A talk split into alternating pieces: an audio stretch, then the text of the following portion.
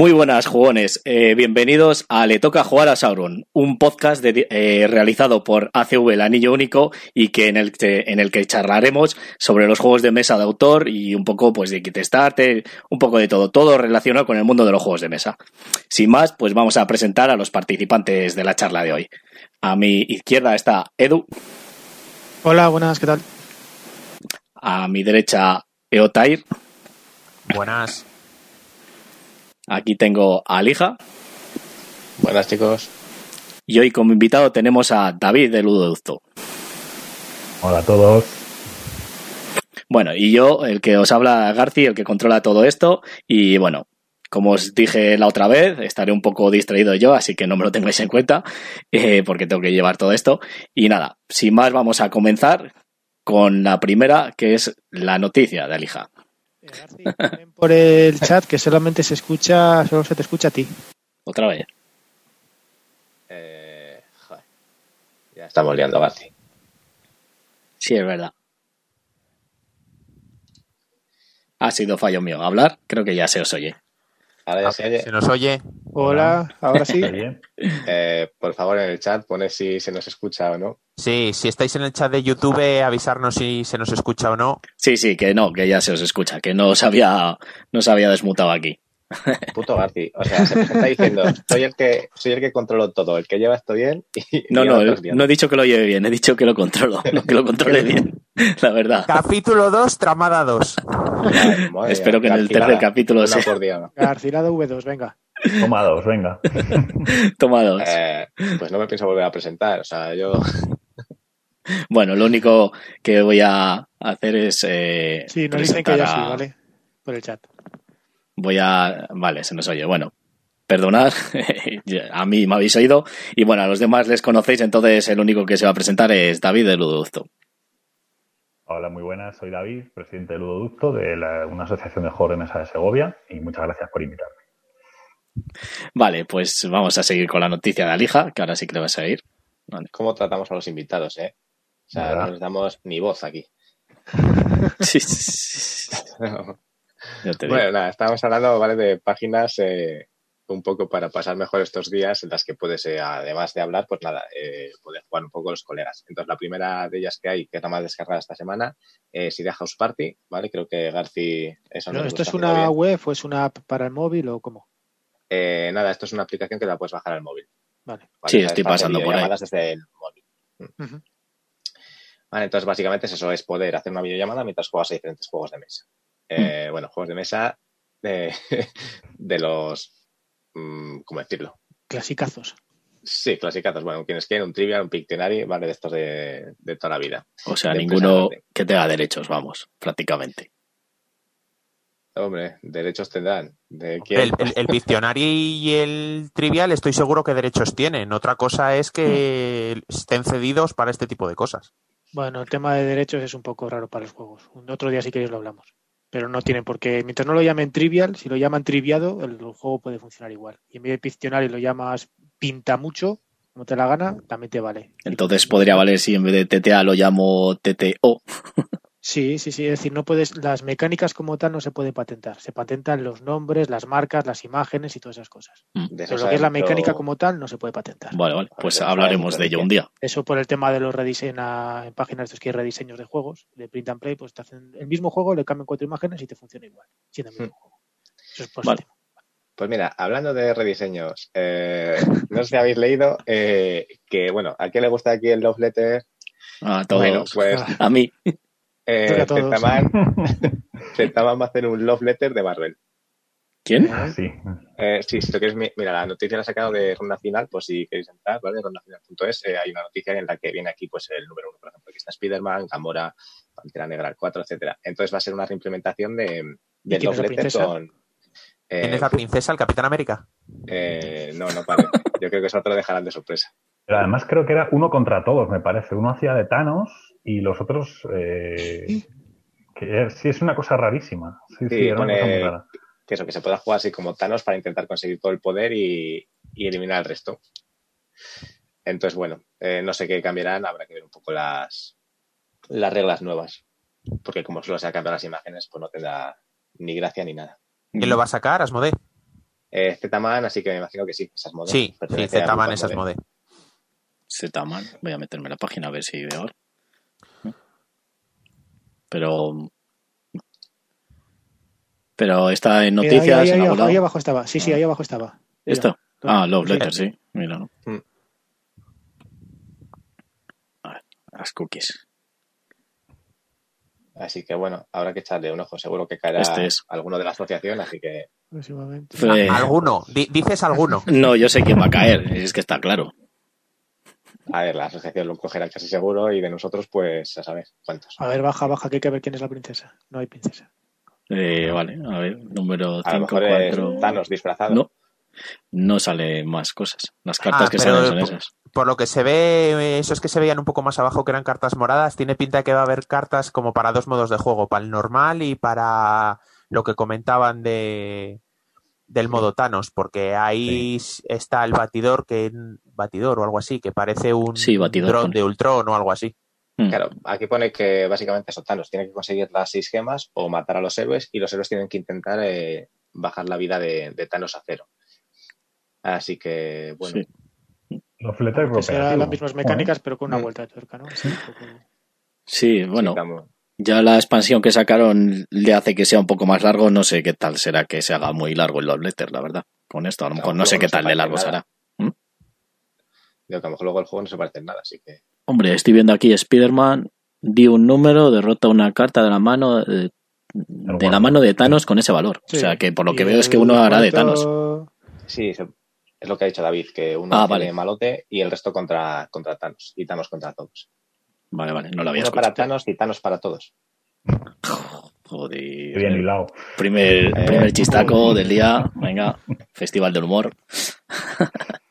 vale, pues muy bien. Y nada, bueno, la última noticia eh, que voy a ver, la último lanzamiento que sea de Maldito Games, ¿vale? Mm. Que ha confirmado.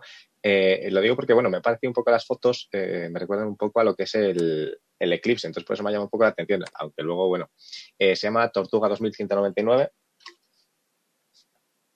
Vale, bueno, estoy entrando en. maldito Más abajo, que esos son los recién llegados. Sí, le iba a dar al buscador. Ah, mira, Vale, no sé ahí si está. está- Ahí Ahí está. está. Entonces, básicamente es eso, es un deck building, ¿vale? Con control de área, hasta cuatro jugadores que se puede jugar. Y entonces en, eh, hay un montón de clanes pirata, ¿vale? Que cada uno dominará a un jugador. Entonces tenemos que intentar ser el que más, bueno, el que más puntos consiga de ellos, que tiene que ser el, el capitán espacial más reconocido del, del espacio exterior. Eh, entonces no sé si por ahí tienes eh, imágenes, Garci, de cómo es un poco el tablero de las losetas. Al Ah, final eh, Supongo. es un poco, digamos, como el Eclipse, hay una loseta central en la que luego se hace un anillo alrededor de ella y después de ese anillo van saliendo más, más Mm, No tienen puesta galería, ¿eh? Eh, Mm, lo dale único el que voy a ver en la BGG, a ver si lo tienen. Ah, Sí, mira, te aquí. digo, Tortuga 2199 y no sé. Este es el. Ahí. Sí, Ahí ves. Hexágono es un tablero que, que es modular, el tablero. Sí, vamos, Mm. cada vas jugando con diferentes losetillas que son diferentes partes de, Mm. de Sí, vamos. Tiene, se parece mucho al Eclipse, por lo que se ve, bueno, vamos. sí. Vamos, lo que es visualmente sí que Has dicho que es un deck building, joder, eh, pero si un tiene- deck building, a ver, tablero. porque tienes que ir mejorando el mazo, pero al final tú lo que tienes que hacer es controlar áreas. O sea, Mm. Bueno, Sí, pero Vale. será rollo como el Mage Knight, que en el fondo es un deck building, pero luego tienes tu tablerito y te mueves y pegas, pero esto en el fondo la mecánica básica es un construcción de mazos. tiene buena así que bueno, así que este le iré echando el ojo al ser de, de maldito. Qué raro, ¿tú no, te lo has comprado todavía? Los, Eh, no, Kickstarter voy a los justos. los diseñadores no parecen conocidos, ¿no? No, no han hecho. Eh, pone autores, es Michael Loico y. Denis Plastinin. Este le gusta el Sí. plastiquete un montón. Sí. Y el artista Andrew Mironov. Ni idea. No me suena de nada. Oye, pero se han cogido aposta. O sea, el que hace el arte, Mironov. Y el que lo diseña, Plastinin. Y el otro está un poco loico en la O cabeza. sea, esto es... Espera que pongo la música. baja, ¿eh? El baja. Es- espera que pongo la música del Club de la Comedia. Vale, ya está, muy bien. bueno, pues tiene buena pinta, la verdad. Habrá que echarle un vistazo. Y como se lo acabará comprando a Lija, pues jugaremos a él. Bueno, habrá que verlo. bueno, pues si no tienes más noticias, pasamos a la siguiente sección. Muy bien, por mí, sin problema. Vale. Pues vamos a la siguiente sección, que es el invitado. Así que, David, la cámara es tuya. ¿No tenemos musiquita para el invitado?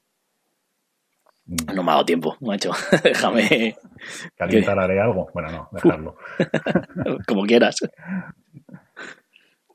Bueno, pues eh, como he dicho antes en la presentación, eh, soy el presidente de la Asociación Ludoducto, una asociación de juegos de mesa aquí en Segovia. Y, bueno, pues somos una asociación muy jovencita, tenemos tres meses de vida nada más. Y bueno, pues eh, hicimos una, un evento hace fue hace 20 días, pero parece ya que fue hace tres siglos con todo lo que ha pasado entre medias. Eh, y bueno, pues eh, hicimos una jornada de juegos de mesa aquí en Segovia, en la Casa Joven, cuando se podía juntar mucha gente, ahora ya no se puede. Entonces, bueno, pues eh, la verdad es que fue todo un éxito, más de 200 personas y, y, bueno, pues la gente muy, muy, muy contenta y nosotros pues muy contentos también porque era nuestro primer evento y, y bueno, pues estuvimos muy cómodos, muy a gusto, al final muy cansados, bueno, pero, pero muy bien. Y bueno, si os cuento un poquito de, la asociación, eh, nosotros empezamos siendo un grupo de juego eh, y bueno, pues a principios de 2019 decidimos montar una página web, ludoducto.com, que en principio pues era simplemente para aportar contenido un poco de, de las eh, partidas que íbamos haciendo, un poco crónicas, fotos, etcétera. Y también, pues, eh, para que hubiera algo relacionado, algún, alguna página, algo relacionado con juegos de mesa en Segovia, porque el problema que tiene Segovia es que no hay una, eh, un sitio, no hay una tienda especializada, no, hay, no había hasta ahora ninguna asociación relacionada con, con la afición. Entonces, bueno, pues la gente que quería ahondar un poquito en, qué era esto los juegos de mesa modernos, los juegos de mesa de autor, pues se encontraba en Segovia con que no había nada, no encontraba nada.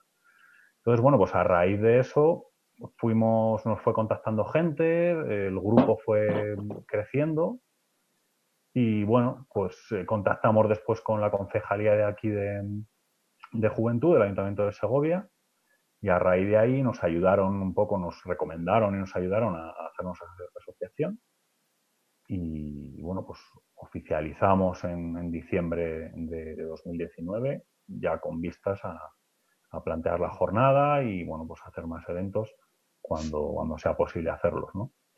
Eh, aparte de eso, bueno, sí que es verdad que antes de, este evento hacíamos una actividad pequeñita en, en, el, en, un hostel de aquí de Segovia, en el Duermevela Hostel, que hacíamos todos los últimos domingos de cada mes, pues bueno, nos juntábamos, porque no era una, no lo publicitábamos, no era como tal una actividad abierta, pero bueno, pues sí que era un poco como un punto de encuentro para nosotros y, al final, pues hoy sí que nos juntábamos 10, 15, 17 personas, la verdad es que sí que se fue notando que, fue creciendo.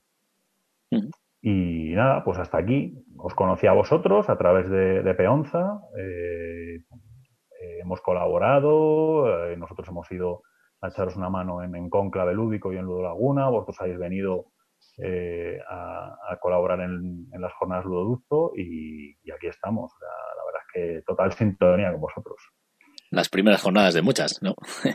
eso, eso, espero, sí, sí, eso espero. ¿Qué, te, qué, ¿Qué tal vistes a la gente después de las jornadas? O sea, ¿habéis tenido más, más participantes? ¿Os han contactado más gente? Pues eh, la verdad es que echando un vistazo, pasamos una, una pequeña encuesta eh, y revisando un poquito las contestaciones de las encuestas, la verdad es que o sea, la respuesta es inmejorable. Vamos, la, la gente súper contenta, nos pedía que lo hiciéramos más veces, que durara más, que se lo habían pasado muy bien y la verdad es que no, no nos esperábamos para nada mm, la afluencia de gente y, y que la gente terminara tan, tan contenta la verdad es que parece que había ganas de, un evento de este estilo aquí en Segovia. ¿Y con el ayuntamiento habéis contactado? O sea, os han dicho ya si hay más opciones de aumentar espacio, volver a hacerlo, alguna ayuda más. Sí, sí. Eh, hablamos con, con el ayuntamiento, con, la concejalía de, Juventud y Medio Ambiente y bueno, pues sí que nos dijeron que para el año que viene pues había posibilidad de, de otro espacio que fuera un poquito más grande, que fuera un poquito más diáfano eh, hay varias opciones. De hecho, hay opciones también de, de tomar prestado, digamos, desde la Concejalía de Juventud, tomar prestado algún, algún espacio de la Concejalía de Cultura. Bueno, hay, hay sitios municipales que, que podemos utilizar. La verdad es que sí. Bueno, y aparte, pues eh, pequeños eventos que, que, podamos ir haciendo también, eh, más pequeños a lo mejor, en la casa joven, más orientados quizá a juventud, no tanto a, a familias. La verdad es que la cabeza bulle, o sea, hay muchísima, muchísimas ideas y por parte del ayuntamiento mucha colaboración, la verdad es que sí. Nada, les tenéis que decir que, que le pidan también prestado un espacio a deportes, porque al final son los espacios que los sí. ayuntamientos tienen más diáfanos y, y, a ser posible. Yo entiendo que la Casa de Cultura de Segovia está en un sitio precioso porque está en mitad del casco antiguo y la verdad es que como sitio para pasear, luego sales a tomarte un café, lo que sea, está muy bien. Pero es que Segovia tiene muchas cuestas. ¿No la podéis haber hecho en un sitio más plano? Sí, sí, la verdad es que es un. Además, además adoquinadas. O sea, no solo cuestas, sino que encima adoquinadas, ¿no? Sea, encima eso, sí. Encima eso. O sea, las rodillas las terminas con ellas hechas polvo. Sí, sí que es verdad que, bueno, la casa joven eh, está en un espacio privilegiado. También es verdad que el tema del aparcamiento es complicado.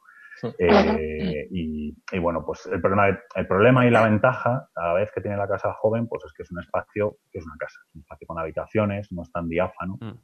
Entonces, bueno, pues sí que hay posibilidad de, de algún... A ver, está el Frontón Segovia, que es un espacio enorme, pero ahora mismo quizá se nos quedará demasiado desangelado con la cantidad de gente que podamos meter allí, que posiblemente no sea tanta.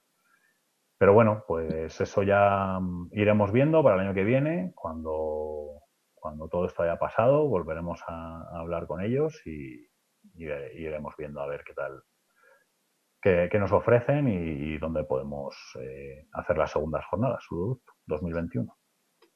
Mm. Esperemos a ver qué se pueden hacer, porque va. Muy bien. A lo mejor tienen que ser por videoconferencia, no lo sabemos. ya te digo. el house party este, ¿no? Eso. Estar ahí. Para jugar Pictionary y un trivial. Ostras, ya te digo. un trivial o algo. Bueno, pues si a alguno le queréis hacer alguna pregunta más, ¿no? ¿Habéis tenido eh, alguna solicitud más de, de, gente que se haya querido incorporar a la asociación después de las jornadas? O sea, ¿Habéis notado sí. afluencia de socios? Y... Sí, sí, la verdad es que a, barra, a raíz de las jornadas hubo mucha gente que nos dijo, oye, yo quiero eh, ir a vuestras quedadas, quiero eh, enterarme un poquito más de qué va esto, quiero jugar a más juegos y, y sí, de hecho, mm, poquitos días antes de, de que empezara el confinamiento tuvimos una, una, pequeña quedada donde hubo gente nueva que vino y, y encantados, la verdad es que encantados. Pues perfecto. Sí, sí, sí que Está Mejor, mucha... cuantos más seáis, más podréis venir a ayudarnos a Ludo Laguna. Ahí Tomás barriendo para casa. Hace, hace, falta. sí, señor, así me gusta. Eh, mira, a mí se me acaba de ocurrir otra. Eh, claro, ahora con todo esto, eh, vosotros eh, hacéis las quedadas a través de la web, ¿no? O sea, para quedar a, y vais a casa de las vuestras propias, ¿vale? Eh, no, ¿No habéis podido hablar con el ayuntamiento para que os dejen un local, para que tengáis un local, una sede, para que pueda ir la gente? Nosotros hasta, eh, hasta ahora lo que hacíamos, las quedadas que hacíamos son, normalmente eran miércoles y sábados, los sábados en la Casa Joven y los miércoles en, el, en un centro social autogestionado que, que bueno, pues no, nos cedieron eh, uno, uno, de los socios, dos de, de los socios, mm. eh, en la chatarrería, en Ontoria. Eh, hablamos con el ayuntamiento para ver si hay alguna posibilidad de algún otro local eh, a diario. También existe la posibilidad de centro cívico, pero la verdad es que a diario está bastante concurrido. Ahí... También es verdad que antes no éramos asociación y eso pues hacía que, claro, no tuvieras acceso a todas las posibilidades. Como os digo, somos asociación desde hace muy poquito y desde que somos asociación nos hemos dedicado, volcado a las jornadas. Entonces, a partir de ahora, pues sí, intentaremos retomar un poquito esa, esa posibilidad. Si hay algún otro se te ha cortado un poco, David. Se ha cortado un poco, pero bueno, no, no pasa nada. Vale, ¿dónde me he quedado? En que eh, posiblemente después retomaréis las, sí, retomamos con el ayuntamiento un poco, Eso. ya como somos asociación, pues retomaremos un poquito el contacto para, para ver si hay alguna otra posibilidad de, de algún otro local o ampliar los días en los que quedamos, bueno, un poco eso. Pero bueno, ahora, aprovechando tu, tu pregunta, ahora, como estamos todos confinados, estamos intentando hacer ciberquedadas, ¿vale? Estamos intentando, pues, en, en Board Game Arena, que es eh, una página web que, que tiene bastantes eh, juegos eh, de mesa online para poder jugar, pues Sí. oye, a través del, del, grupo de WhatsApp que tenemos, pues decimos, oye, hoy a las seis quedamos, ¿quién puede? Tal. Y nos echamos ahí unas partidas. Pues, Muy bien. ¿A qué jugáis ahí? Pues, eh, por ejemplo. Age, Red 7, Saboteur, jugamos ayer, por ejemplo. Qué bien. Yo solo he jugado al Seven Wonders. posibilidades. Bueno, Pues y, ahí- y hay los muchos. ¿eh? Ya, ya. Pero, bueno, por ahora. Es verdad que está, va, va muy petada también. O sea, Mm. ahora se nota que hay mucha gente que está ahora mismo jugando, jugando online y hay veces que, que sí que va un poquito apretada la página. Sí, mandaron un mensaje los administradores de la página web que lo sentían, que habían tenido que desactivar, porque creo que Wargame Arena en su momento también tenía videollamada y chat de voz y han debido tener que desactivar un montón de, de funcionalidades de la página porque es que dicen que han pasado de su media eran 3.000, 4.000 personas y que ahora tienen 9.000 o más. O sea que los servidores están echando humo. Totalmente. Nada, pues mira, utilizáis el, el Zoom y con Bor- Game Sí. Arena, pues así ya podéis veros y comunicaros y jugáis. Exactamente. Por Por, lo menos para seguir Mm. eh, siendo grupo, ¿no? O sea, siguiendo, eh, sí, seguir eh, juntos como grupo y cohesionados.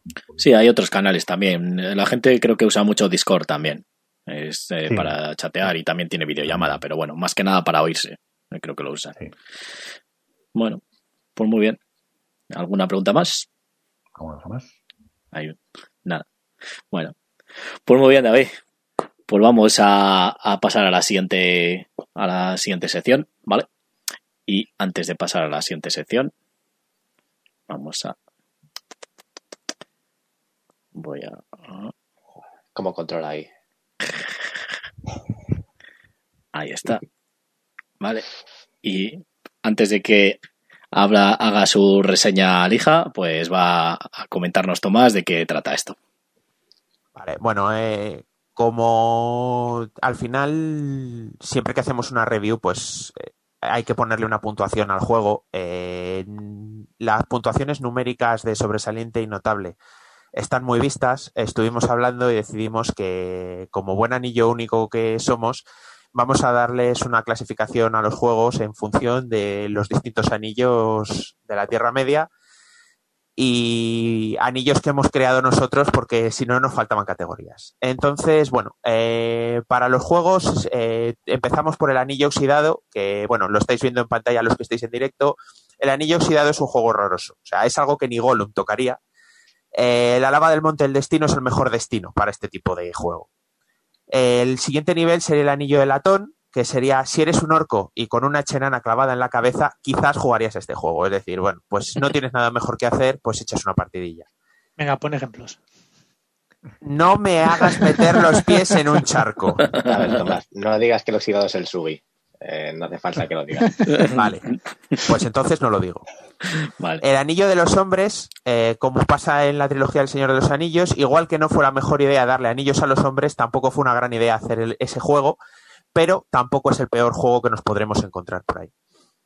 La siguiente categoría sería el anillo de los enanos. Estamos hablando de un juego robusto, recio y realmente bueno, como todo enano que se precie, es robusto y recio, pero como los enanos tienen su care- sus carencias y en el caso del juego pues puede ser una falta de originalidad o algún problema con componentes, reglas, etcétera, que le quita de haber llegado a lo más alto. O sea, no llega a la altura de otros. Sí, quizás sería eso. Vale. No llega a la altura de otros. Eh, luego tendríamos el anillo de los elfos. Eh, hay pocos de estos, como de los elfos, y son raros de ver, pero los que hay son únicos entre los suyos y son juegos muy bien valorados. Eh, aún así, como los elfos a veces pecan de soberbia en algún aspecto y les impide ser perfectos. Y por último tenemos el anillo único, que sería el juego para dominarlos a todos. Eh, sería un must have, ese juego que tienes que tener y que no sabemos qué haces, que no has pedido ya uno o diez para dominar la Tierra media jugona con él. Sería el juego perfecto. Es muy raro que a un juego le demos un anillo único porque vendría a ser el juego perfecto, pero en algún momento puede que alguno se lo lleve. Mira, me acaba de escribir Peonza eh, que si ya me estoy metiendo con el Subi. Eh, no Peonza. O sea, he dicho que no vamos a decirlo. O sea, Y no lo hemos dicho. no. Peonza, si nos estás viendo, utiliza el chat de YouTube también, capullo. Está activado. Claro.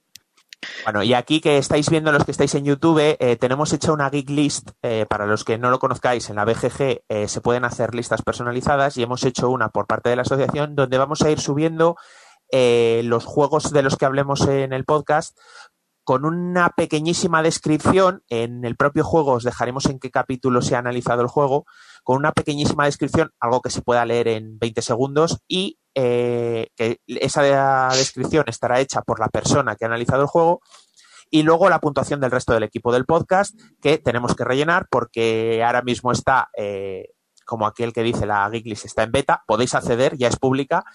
Eh, la Geeklist se llama Los Anillos de Sauron.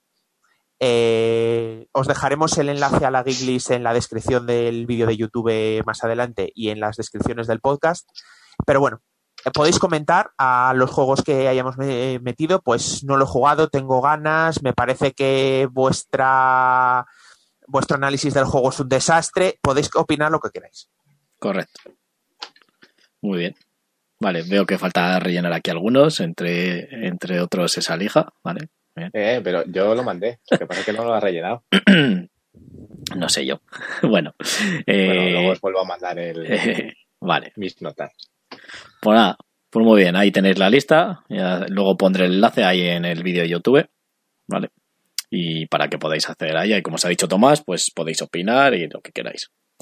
Muy bien, pues vamos a pasar a lo que ya es de sí la sección, que es las dos torres, que vamos a hacer pues eh, una reseña, una pequeña, una pequeña micro reseña de, de algún juego, uno Alija y otro yo, ¿vale? Primero va a empezar Alija.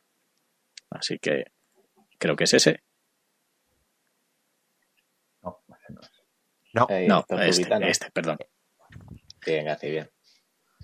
Vale, pues bueno, eh, yo voy a hablar de El Alquimistas, ¿vale? Que es uno de mis juegos favoritos y yo creo que uno de los juegos que en sí cuando salió cambió un poco lo que se veía hasta la fecha de los juegos de mesa.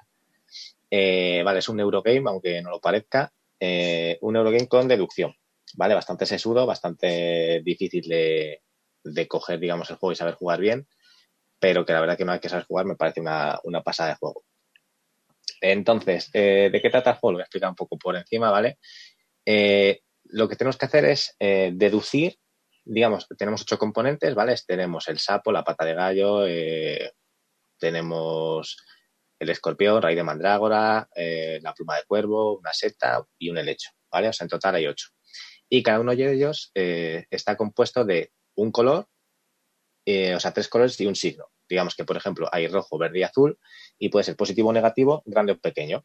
¿vale? Eh, un ejemplo sería que la pata de, de gallo esa que hay sea eh, rojo grande positivo, eh, verde pequeño positivo y azul pequeño negativo. ¿vale? Entonces, tú lo que tienes es una aplicación en la que tú colocas en el móvil dos elementos y entre ellos se combinan y te da un símbolo. Por ejemplo, que la pata de gallo y el escorpión te va a decir que es azul negativo. ¿Y eso qué es lo que quiere decir? Que las dos, sea, los dos tienen un azul negativo. Uno de ellos es el grande y otro es el pequeño. Sé que así dicho es un poco raro, eh, un poco complicado, eh, pero bueno, lo que tienes que haciendo es tú con la aplicación vas combinando. Te dice básicamente el signo en común que tienen esas dos cartas, esos dos es. elementos. ¿Vale? Y no pueden ser del mismo tamaño. O sea, si tú Vale. combinas un azul negativo con otro azul negativo, tienen que ser grande y pequeño para que te dé azul negativo. ¿Vale? La combinación. Entonces, ¿Puede bueno, haber la opción de que algo no te dé nada? Eh, puede ser neutro, sí. Que no combine entre ellos, entonces te dirá neutro. Eso quiere decir que no puede, no hay nada de esos elementos que te den. O que es el, el contrario, ¿vale? Si uno es todo negativos y grandes, el otro quiere decir que va a ser el de todo positivos y grandes, porque entre ellos no combinan. ¿vale? O sea, tú tienes que al final hay como unas pautas, las reglas que te dicen un poco cómo son la, la gestión de, de las combinaciones para que tú con una plantilla que te dan vayas tachando o eh, deduciendo qué es cada símbolo. Y luego hay una tabla en la que tú vas y dices, pues yo creo y apuesto a que la pata de gallo es estos símbolos. Y otra gente te lo puede refutar porque cada uno va haciendo sus teorías. ¿Vale? Entonces, donde el juego es un colocación de trabajadores, ¿vale? En el que vas poniendo tus cubitos para coger más ingredientes, para poderlos combinar, para poderlas vender. Eh, puedes probar las pociones, que es lo que combinas para verlo, para verlo, o sea, para que la aplicación te vaya dando nuevos, nuevas deducciones. Puedes probarlo contigo mismo, que depende de lo que te dé. Si ya tienes alguna deducción, bien. Si no, te la juegas y puedes convertirte en un sapo y perder turnos puedes hacer teorías, eh, etcétera. Y luego hay cartas que te van ayudando, ¿vale? Para tener turnos extra, que te van dando más ingredientes, etcétera. Mm. Eh, no sé, la verdad es que, eh, bueno, ahí se está viendo el, un poco el mapa, ¿vale? El tablero como es. Y no sé, a ver, cambiando de fotos, García, para ver si se ve un poco el... Sí, el, tablero de jugadores le he puesto antes.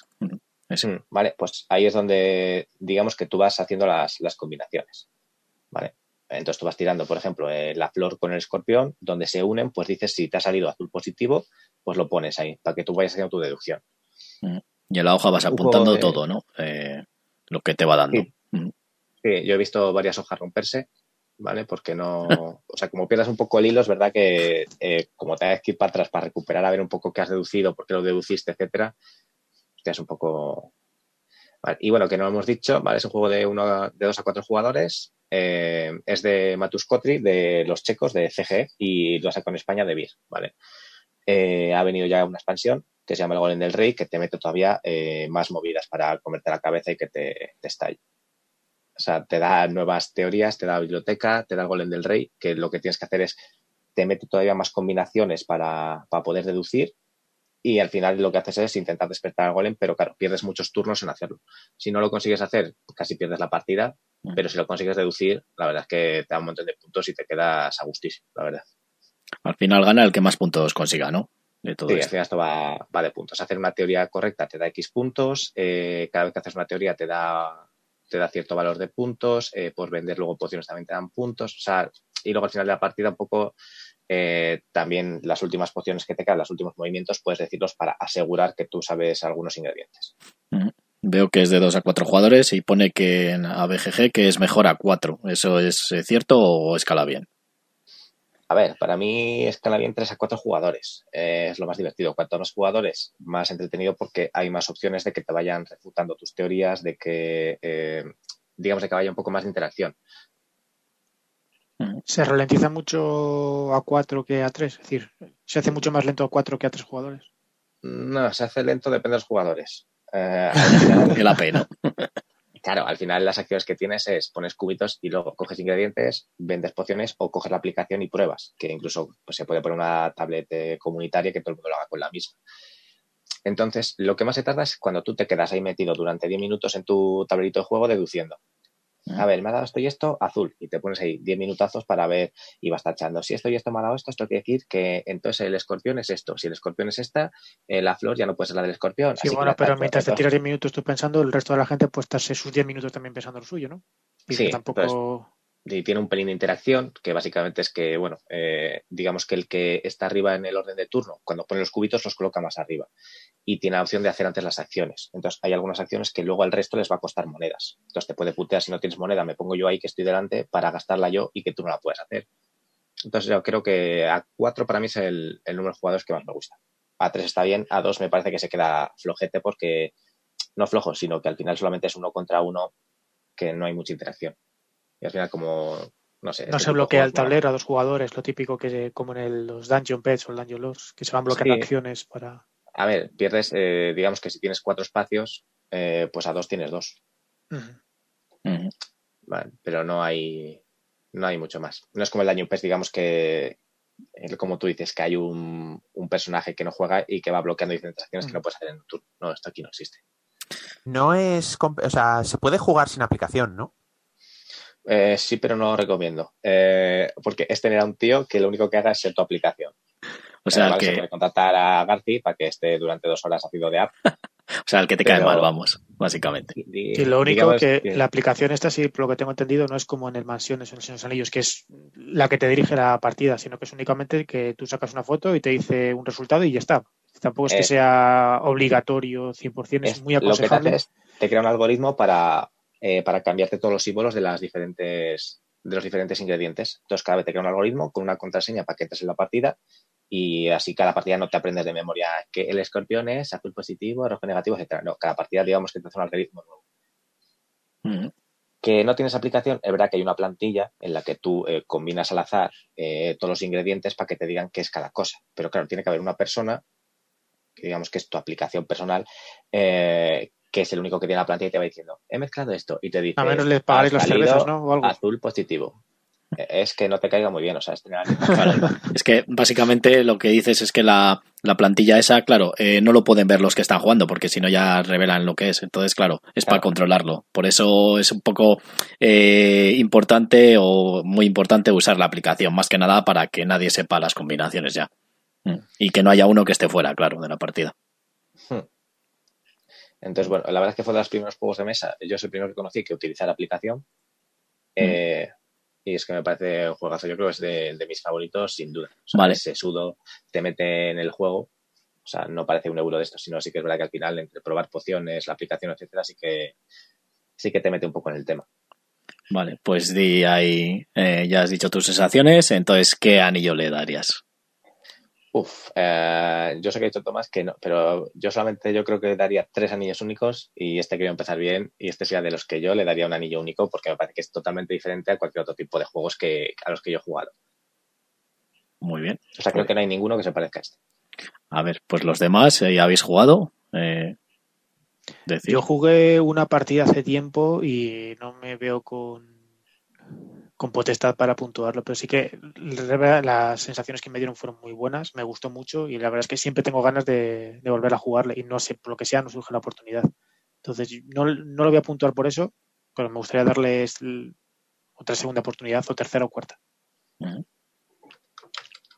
Yo sí que he podido probarle. Yo, de hecho, una de las partidas creo que la jugué con Alija. Eh, es un juego que me gusta muchísimo. Eh, es uno de estos juegos que cuando terminas la partida te duele la cabeza. Literalmente te duele la cabeza porque te empiezas, o sea, ves cómo la gente alrededor tuyo le echa humo a la cabeza y Alija decía que ha visto hojas romperse. Yo he visto cabezas romperse por dentro. O sea, gente que ha dicho, mira, ya me da igual, no sé qué son las fichas, no sé qué es la raíz de mandrágora y me da igual. Voy a empezar a hacer las, las suposiciones al tuntún.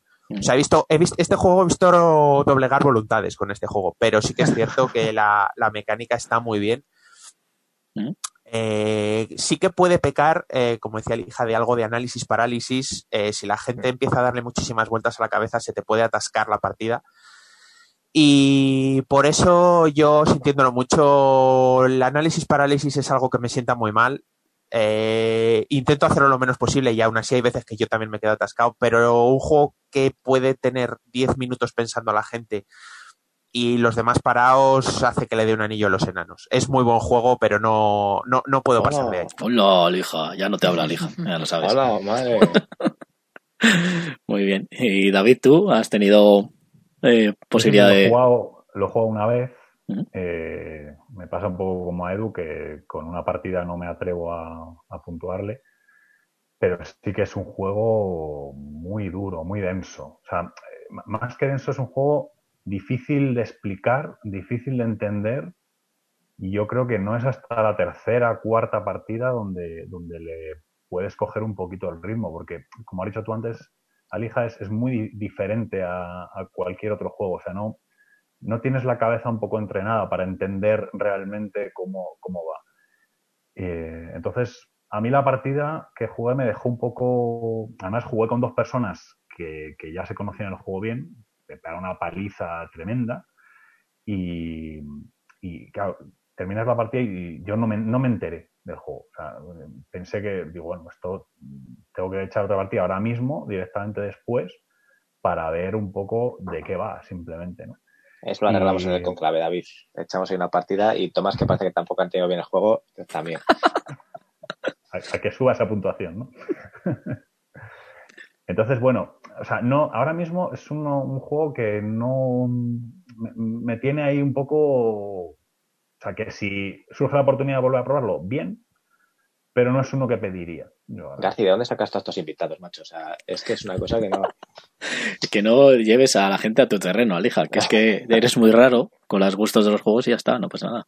Sigue, David. este es un juego muy raro, ¿eh? Esto es- o sea, es- es un juego que yo creo que, que, que polariza mucho a la gente, porque te tiene que, yo pienso, ¿eh? te tiene que hacer clic un poco la cabeza. Tienes que estar. Ese es el típico juego bien que adoras o bien que odias, ¿no? Yo creo que sí. No hay un punto medio. Yo creo que sí, porque es eso, tiene que, de repente tienes que decir, ostras, vale, ya sé cómo va. Y cuando ya sabes cómo va, pues, lógicamente es un juego, es un buen juego. Es un juego bien diseñado, es un juego que funciona, pero que tienes que entrar dentro de, de lo que es el... Es decir, cuando ya sabes cómo va, se acaba la partida, ¿no? Claro. A lo mejor que... cuando ya sabes cómo va, se acaba la segunda partida. Porque una partida de aprendizaje, pues, eh, una partida de aprendizaje de ver cómo van un poco las mecánicas, una segunda eh, en la que empieces a deducir y ya en la tercera quizás eh, ya las deducciones van saliendo un poco, no solas, pero bueno, es una facilidad bastante más... Eh, o sea, es mucho más fácil coger la libreta y decir, ok, si me ha salido esto, esto ya sé que no puede ser, esto sí, esto no, etc. Claro. Sí, el problema es que quizás lo que comentas tú, de, que sí que es cierto que con esas tres partidas ya es cuando te hace clic la cabeza y coges el juego. Este no es un juego que puedas decir, jugamos hoy una partida y mañana jugamos otra. Este es un juego que jugarlo una vez al mes es más que suficiente, porque te deja el cerebro reseco. Uf, una vez al mes. Con todos los juegos que hay, sacarlo una vez cada año ya es un logro. A ver, sí, pero no es, por ejemplo, yo que sé, un Everdell se juega súper rápido, un Seven Wonders te puedes jugar dos partidas seguidas. Este juegas una partida y dices, bueno, bueno, vamos a dejar el Alquimistas en el fondo de la estantería y ya lo volveremos a jugar en otro momento.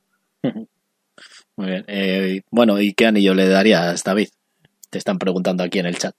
Me voy a quitar los cascos para no escuchar. No, no, no, no, no, no lo puedo puntuar. Con una, no. con una partida y con todo lo que hemos dicho, eh, es un juego que yo creo que para, para puntuarlo y haberlo hace falta haberlo entendido bien y hasta la segunda o tercera partida no, no se puede no se puede puntuar ahora mismo no no me, no me siento con la potestad de puntuarlo porque porque no he entendido la totalidad del juego o sea, no, no, me ha, no me ha entrado la totalidad del juego pues según dices, entonces yo no lo puedo eh, puntuar nunca, porque yo creo que nunca lo voy a entender. No, bueno, voy a decir mi, mi, mi, opinión.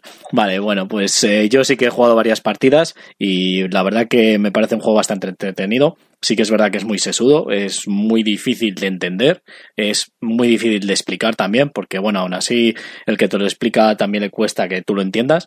Y bueno, eh, sí que es verdad que es muy, para mí es original, o sea, el tema de las pociones y todo eso, eh, está, está muy bien logrado.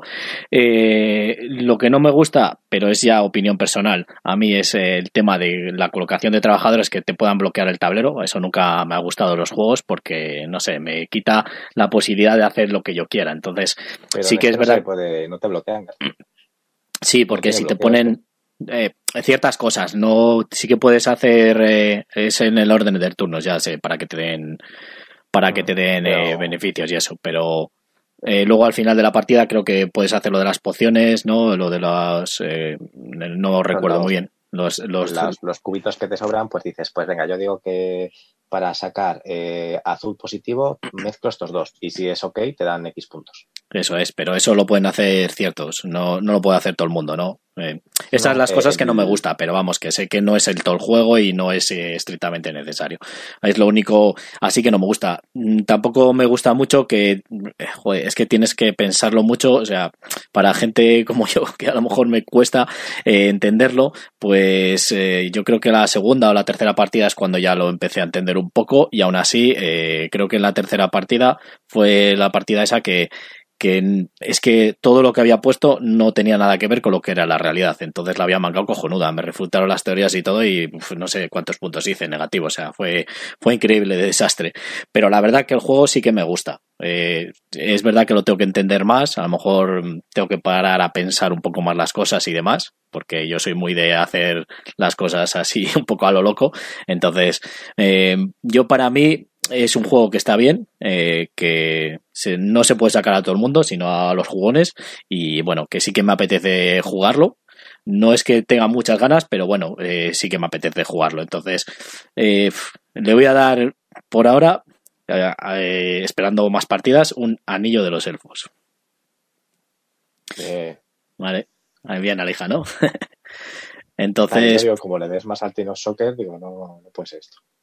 Bien, bueno, es eh, opiniones personales, ya sabes. Entonces, pues nada, pues muy bien. Eh, ahí está eh, Alquimistas. ¿Sí? Una cosa que quiero hacer siempre.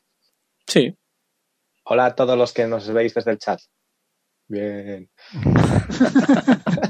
Pues- tenemos chat. O sea, a lo que nos leéis, bueno, no. A Oye, nos ven y Ahí, Sí, sí, sí, nada, nada. Alija, por si no lo sabes, lo puedes escribir en el chat también. ¿eh? A lo mejor no, ha llegado la tecnología a tu casa todavía. Bueno, pero mola más porque a la gente le gusta que le saludes. Ya lo sé. bueno, pues muy bien. Pues nada, pues vamos a pasar a la siguiente reseña, que es este juego. Role Player, ¿vale? Es un juego de 1 a 4 jugadores, de 60 a 90 minutos, eh, 10 años en adelante y tiene un peso de 2,38. ¿Vale? El diseñador es Kate Matechia y los artistas, pues bueno, JJ Ariosa y Luis Francisco. Vale. Pues Role Player es un juego de dados, básicamente, ¿vale? De ir colocando dados. Eh, vamos a encarnar unos héroes que vamos a entrenar unos atributos, ¿vale? Que para conseguir ser el héroe más famoso, para luego, eh, cuando nos vengan las, eh, las hazañas que tengamos que hacer, pues ser el héroe más famoso y conseguir pasarlas eh, bien, ¿vale? Entonces, el juego lo que consta es que cada jugador coge un personaje, que hay creo que seis tipos de personajes, ¿vale? Hay desde humana hasta creo que elfo también, bueno, hay varios tipos de personajes, ¿vale? Y voy a ver si veo aquí, mira, aquí veo un tablero de jugador. Vale, ahí tenéis un tablero de jugador. Y básicamente es eso. Como veis, hay siete colores de dados y hay que entrenar esos atributos según el, ¿cómo se llama? La clase que nos toque, ¿vale? La clase es eso de ahí arriba a la derecha, ¿vale? Eh, pues ahí eh, nos pone qué valores tenemos que conseguir sumar con esos tres dados, ¿vale? Para conseguir llegar a esos atributos. Si pone el número 16-17, pues tienes que conseguir entre 16 y 17. Si pone el número exacto, sin nada más, tienes que conseguir el número exacto, ¿vale?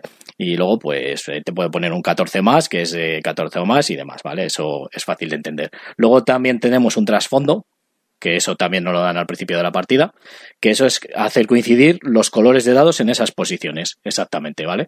Y luego también tenemos un alineamiento, alineamiento, que es eso de abajo a la izquierda, ¿vale? Que eso eh, básicamente nos va a decir si vamos a ser buenos, malvados, legales o eh, caóticos y según el alineamiento que nos haya tocado, pues podemos ir hacia lo otro eh, para conseguir puntos o si no lo conseguimos hacer, pues nos restará puntos al final de la partida, ¿vale?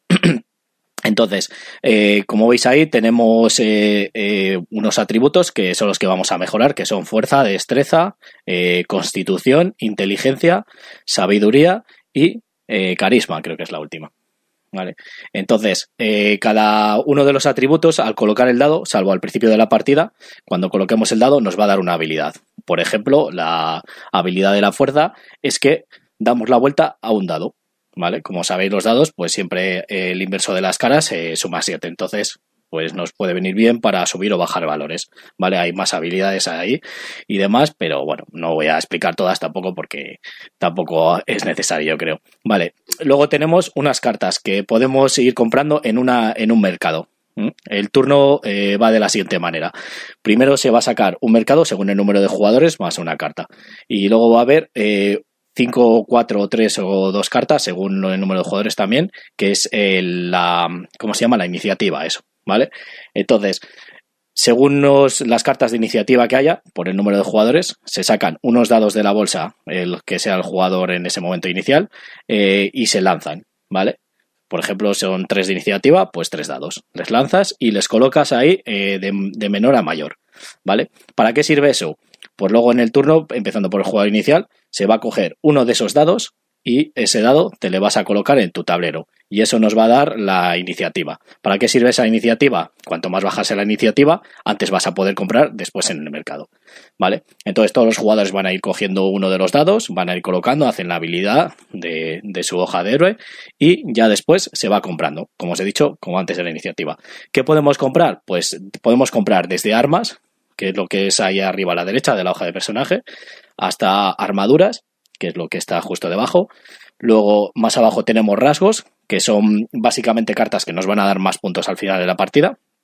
¿Vale? Y a la izquierda, habilidades, que son habilidades que vamos a poder hacer y es una de las maneras que vamos a poder mover el alineamiento. Porque en estas cartas, en la descripción, como veis, eh, pues puede salir una flechita hacia un lado, hacia el otro, hacia arriba, hacia abajo, ¿vale? Que eso es lo que nos va a hacer movernos en la carta de alineamiento que os he dicho antes, ¿vale?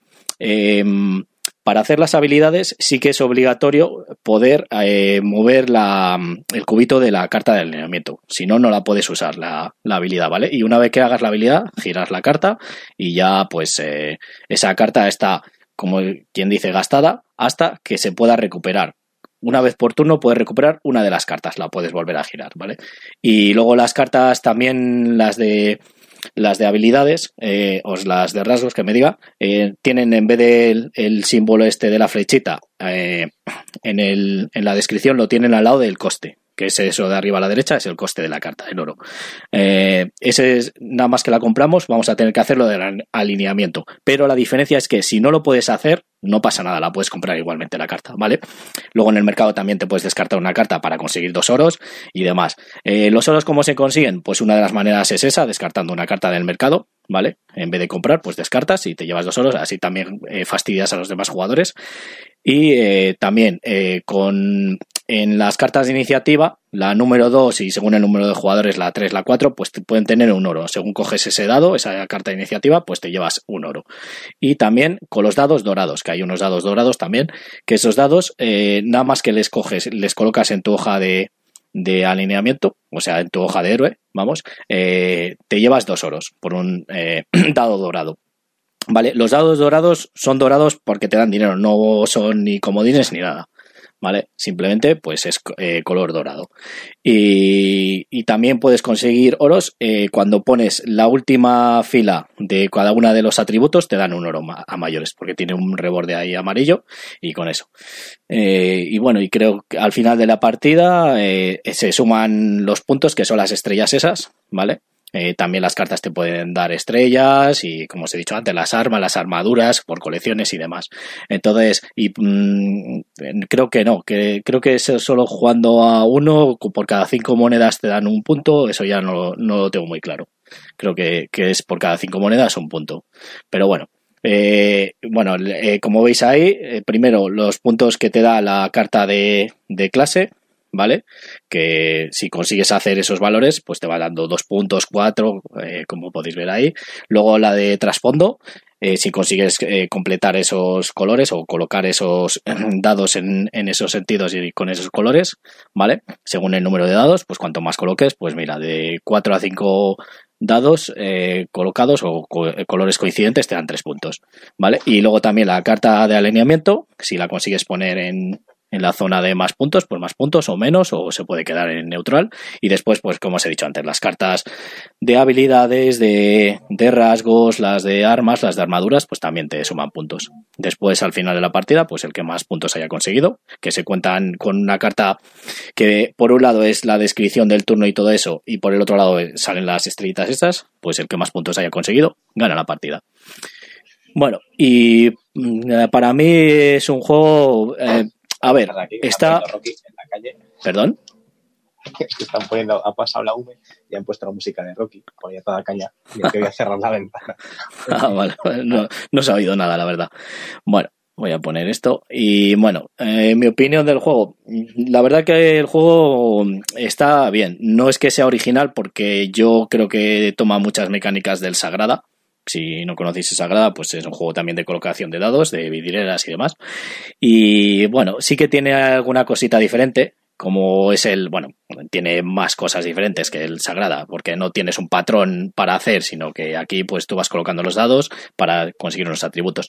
Eh, está bien eh, lo del tema, porque yo creo que le da como un poco más de gracia, eh, lo de que tengas que subir los atributos y demás, y, y bueno, pues las habilidades que tienes, lo de comprar el mercado, las cartas, para comprar armas, para comprar armaduras y todo eso. Es, es un juego bastante entretenido. Eh, yo creo que puede jugar bastante gente, porque de hecho el otro día jugué yo con, con Laura y, y la verdad que, eh, no la costó mucho entenderlo y luego pues eh, le gustó el juego y demás. O sea que es un juego que creo que es para casi todos los públicos y un juego muy rápido porque tampoco es que a ver, al principio a lo mejor cuesta un poco más, pero luego eh, puede tener un poco de entreturno, pero en cuanto coges lo que es las mecánicas, sobre todo las habilidades de que es de cada, de cada atributo, eh, ya lo, lo juegas rápido, ¿sabes? Y puedes ir pensando el turno, eh, no tardas mucho, porque básicamente el turno es coger el dado, colocarle y comprar cartas, o sea que no avanzamos rápido. La partida acaba cuando todos los jugadores llenan todas sus filas de atributos, que creo que no lo había dicho. Vale, entonces, para mí, eh, el juego es que esto de las valoraciones así del anillo, no sé, sí que le daría un anillo de los elfos, porque la veo que es eh, un juego que quiero volver a jugar, un juego que, que va bien para todo el mundo, o para casi todo el mundo, y lo único que, que se queda un poco corto quizás es que, bueno, claro, entrenas a un personaje y luego al final, ¿para qué te sirve? Sí que es verdad que han sacado una expansión, que la tengo que probar para valorarla, mm. que después ya cuando has conseguido tú los atributos de ese personaje, luchas contra monstruos, creo que es. Entonces, bueno, como no he jugado, no puedo decir, pero vamos, yo le doy un anillo de los elfos. ¿Los demás qué opináis? Eh, te tengo que este- corregir porque no copia mecánicas del Sagrada. En todo caso, el Sagrada las copia de él, porque el Sagrada es posterior. Ah, pues bien. Haces bien en corregirme. Pero vamos, sí que es cierto que comparten, comparten mecánicas. Vale, pues a ver, ¿habéis podido jugar? Ir diciendo vuestra opinión. Yo este no le he jugado ni le quiero jugar. y me explico, es el, típico juego, ya, me conocéis como soy. Fuera del que Manda, he oído tanto, manda tanto la brasa que no me da la gana jugarle. Me pasó lo mismo con el, el Terra Mystic antaño, con el Terraforming Mars y ahora con el Barras. Son juegos que he oído tanto y están dando tanto la brasa que no me da la gana jugarles. Te doy 10 segundos para que te retractes de lo del terraforming. No, no, me lo dijo también, se lo comenté esto también a Pionza y me dijo lo mismo. pero bueno, ya estoy de acuerdo con mi hermano. Yo el, terraforming macho, o sea, es una cosa en la asociación que ya de por madre. Privilegio. Pero. Uy, madre. Os está viendo Sergio, ¿eh? así que ya sabéis que vais a tener problemas, pero bueno con lo del. Eh, Garfi, a estos dos hay que echarlos y que se hagan su propio podcast, que son los raritos. no, no, me estoy dando cuenta, la verdad. Vale, pues esa es la opinión de Edu, entonces nada, eh, Alija. voy a puntuar porque eso no le. Ah, bueno. Ah, a ver, eh, yo le daría un anillo a los enanos, ¿vale? Y me explico. Creo que no inventa nada nuevo, porque al final, entre el azul, el sagrado y este, sí que es verdad que puede ser el que más eh, complicadete puede ser, ¿vale? Que me puede llamar un poco más la atención, pero es que se queda cojo. Para mí, la expansión, eh, el juego se queda cojillo. O sea, la expansión, el a poder matar gente, etcétera, eh, creo que le mejora bastante. Entonces, un juego que necesita la expansión para que realmente me llene, eh, creo que hay algo que se quedó ahí un poco, un poco a medias. Y que luego no es un juego que digas que único entre los suyos, no, porque hay unos cuantos más. A mí me dices de echar un Sagrada y lo prefiero, por ejemplo, a un, a un roleplayer. Entonces, bueno, me parece que es un buen juego. La calidad de la edición aquí en castellano, creo que el cartón también por el precio que vale podría ser algo mejor. Si es una opinión personal. Eh, pero bueno, un anillo senados me parece un buen juego, me entretiene, pero creo que no es de lo mejor y un juego que me gastaría 50 pavos para tenerlo en mi colección. 50 pavos, vale. 45, me parece. Sí, realmente no lo sé, la verdad. No, no me acuerdo, me compré hace tanto. Bueno, no, ¿qué, qué demonios que me la regalaron, por eso no lo sé. vale, eh, pues Tomás, ¿has jugado? Yo sí que le tengo, eh, a mí también me la regalaron. Eh, le he jugado bastante, la verdad es que es un juego que me gusta jugar, pero aquí estoy de acuerdo con Alija, le tengo que dar un anillo de los enanos y me explico. Para empezar, eh, este juego en España lo ha traído GenX y sinceramente eh, la calidad de los componentes la dejar... no es mala, la dejaremos en regulera, porque para empezar, el cortado de las cartas, eh, la cuchilla de la imprenta donde han cortado las cartas, la última vez que la afilaron creo que fue cuando Gutenberg inventó la imprenta. Eso no sería el problema de GenX, ¿no? Imagino que la producción habrá sido internacional. No, no, no, fue producción en España. Ah, vale, vale, vale. Entonces, es, es, que ha sido problema de GenX. Eh, es un problema que solo no afecta aquí en España. Eh, las copias internacionales no, no tienen ese problema. Pero es que se nota que el borde de las cartas se deshilacha. Eh, mecánicamente el juego está muy bien, sí que es cierto que comparte, comparte con, con Sagrada, o en todo caso Sagrada comparte con él. Y a mí es lo de que le falta un final, sí que es cierto que dices, bueno, te has creado un personaje, eh, le has subido los atributos y tal, como cuando te crearías un personaje para una partida de un juego de rol, y luego dices, ¿y ahora qué hago con el personaje? Porque justo cuando has terminado de crearlo se acaba la partida. La expansión sí que es cierto que te da un monstruo contra el que puedes luchar y unos pequeños minions que puedes enfrentarte a ellos y también te dan, por derrotarlos te dan puntos. Pero la he jugado varias veces y fuera parte de que la expansión cuesta lo, mismo que el juego, que me parece un poquito excesivo. Sí, sí, sí, la expansión, si el juego cuesta 45, la expansión cuesta 40. O sea, Joder. Eh, me, mm, ¿crees que vas a poder hacer una lucha en plan una mazmorra y al final es otro taco de cartas con unos monstruos contra los que haces una tirada de dados, porque vienen, sí que es cierto que vienen unos dados muy bonitos, eh, de naranjas translúcidos, que son los dados de combate en la expansión, que en función, de cada monstruo tiene una tiene un requisito. Pues yo que sé, tiras tantos dados de combate como dados azules tengas en este momento en tu hoja de personaje.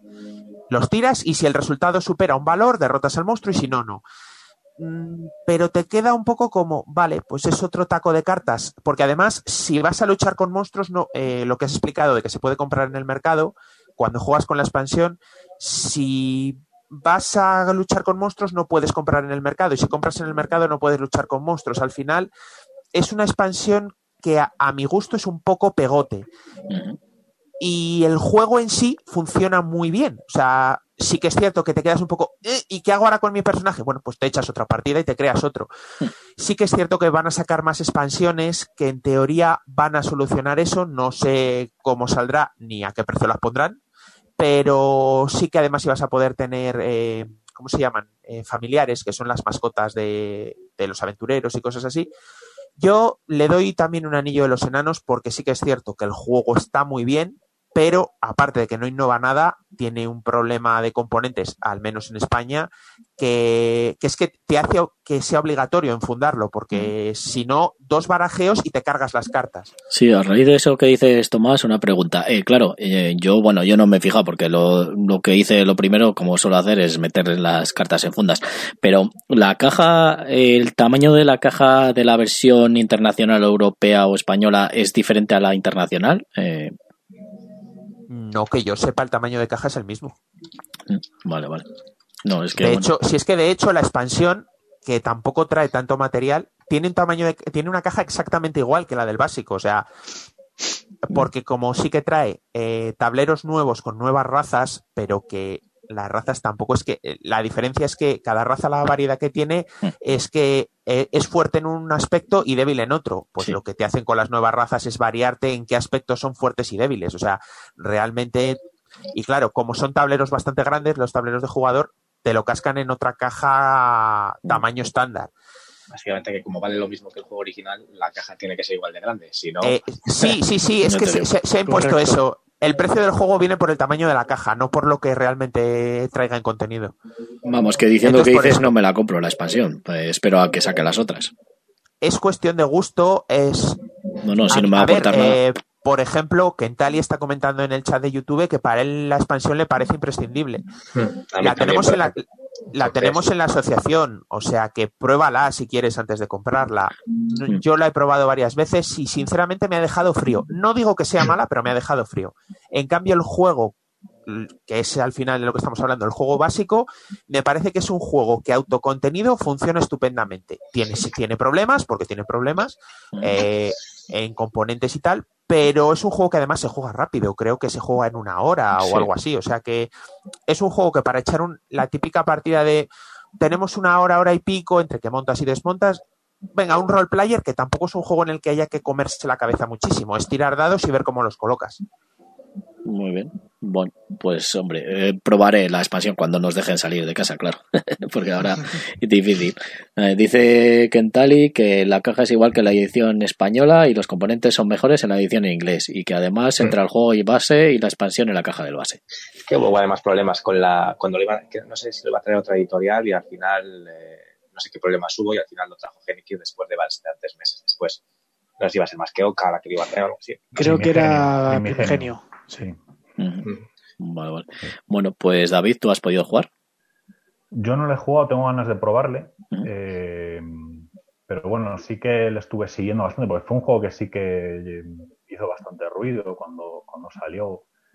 Eh, bueno, eh, lo que decías, Tomás, de, de las calidades, eh, tiene sentido porque es la misma imprenta que el Time of Soccer. O sea, que- Toma. ¿En serio?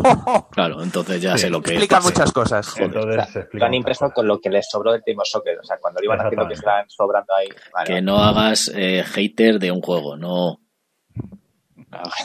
es- Que el Time of Soccer es un juego que me encanta, eh, por cierto. Ahí, ahí, muy bien, ¿ves? Me cae mejor que tú, David. Eh, y respecto al roleplayer, eh, sí que, eh, sin haberlo jugado, sí que creo que, y, y os lo planteo un poco a vosotros, es que os parece, que tiene el efecto un poco de que el tema, o sea, es un juego de mecánicas eh, relativamente sencillas, de mecánicas, no voy a decir familiares, pero relativamente sencillas, pero es un tema que es un tema que no, no ayuda a que eso, a que ese juego llegue un poco a, a que yo lo pueda jugar con, con mis padres, ¿vale? O sea, Sí. Eh, que eso no es lo sale que dices del tema de que, que es lo que pasa, decías, eh, claro, tú estás creando un personaje y ya cuando terminas de crearle ya es como que quiero ir a pegar con él. Ya, pero en el Sagrada es lo mismo, rellenar tu, tu casilla Claro, con no, no, y, ya- y tú lo ves completo. Pero esa- que Creo que no el se tema- refiere a eso. Creo que se no, refiere al tema, el tema a la que. temática, a la Eso es, temática. Sí, me sí, parece sí. que es rol, crear tu personaje de rol y que claro, no vas a meter a, a gente que no es mucho de este mundo. En otros tiras dados de colores, los combinas y ya está una vidriera. En este es, voy a hacer un personaje para ir a matar monstruos y no sé qué. Que es más difícil que alguien que no le gusta esto. entre. Sí, no, porque te vuelvo a decir que es que yo jugué con Laura, que a ella ya ves tú lo que le gusta el rol y demás, y, y sí que le gustó el juego. O sea, bueno, al final, mm, como que el tema está ahí, está bien, pero ya está, tampoco lo vivió mucho el tema. ¿Sabes? Yo te estoy hablando desde una experiencia que he tenido nada más. Si vas a la tienda y te tienen que explicar entre alguien que es nuevo, cogerte el Sagrada o cogerte un roleplayer, ¿a Eso sí. a tirar alguien, digamos, novel en esto? Eso sí es verdad, eso sí es verdad. Estoy de acuerdo de que, hombre, igual que meter un azul, un sagrada, pues eh, evidentemente más que este, un role player, claro, le dices a la gente, a una familia, oye, pues vais a coger un personaje de rol y le vais a subir los atributos. Y de, pues, ¿y qué tienes ahí? Pues mira, el sagrada vais a poner unas vidrieras. Bueno, pues a lo mejor le gusta más a la gente. Eso estoy de acuerdo con David. Mm. Vale. Por lo demás no, no lo he, no lo he probado, pero sí, sí que tengo, sí que tengo ganas. Yo creo que puede, puede estar bien. Sí que eh, eh, lo que decís de la expansión, sí, se dijo mucho al principio que, que- terminaba el juego ahí como un poco interruptus, ahí, ostras, ¿y ahora qué hago con el personaje que me he creado aquí yo con tanto cariño? Y yo creo que lo de la expansión que decías tú, Tomás, que parecía como un poco pegote, yo creo que es que aceleraron un poquito el, el sacarla para, para cubrir esa crítica que les habían hecho desde el principio. Esto a lo mejor Claro. me lo invento, pero no quieren sacar una especie de expansión, no legacy, pero mini campaña o algo así con los personajes que te creaban. Puede ser, Jugar una puede mini ser. aventurilla. Puede ser. Se te oye muy Pero bajo, Aleja. ya se les va la pinza. o sea, Ah, no, es que me va- estaba, me estaba rascando la espalda de lo que hablaba. Eh, No hace falta que lo digas, pero bien. Vale. Para, para el podcast, ¿no? Esto Gracias. para que la gente. eh, Gracias el para todo. lo- sí. El público te va a dar las gracias por comentarlo. He dicho rascarme la espalda, no he dicho nada raro. Ya, es que, Ya. pero bueno. Bien, bien, bien. Pues nada, pues entonces ahí queda la valoración. Eh, Supongo que Tomás estará tomando notas, si no, luego lo echas un vistazo para No ponerlo te ahí. preocupes, luego re- me repaso me repaso el podcast y tomo y lo tomo los apuntes de ahí. Muy bien, me parece muy bien. Vale, pues nada, pues eh, sin más, pues vamos a pasar a la siguiente sección, que es esta. El Pozo de Moria. ¿Vale? Que en, la que Tomás nos va a traer pues un kit starter, que es este. Exacto. Hoy en, en el Pozo de Moria, también conocido como Kickstarter, porque probablemente tenga la misma profundidad cuando caes en él. eh, os voy a hablar de Exodus, Rise of the Corruption. Eh, es un juego que salió el Kickstarter hace hace bastante. No, la verdad es que no está. De hecho, está a punto de llegarnos a los backers. Es un cooperativo de entre comillas, de exploración espacial. más que de exploración espacial, bueno, es un juego táctico.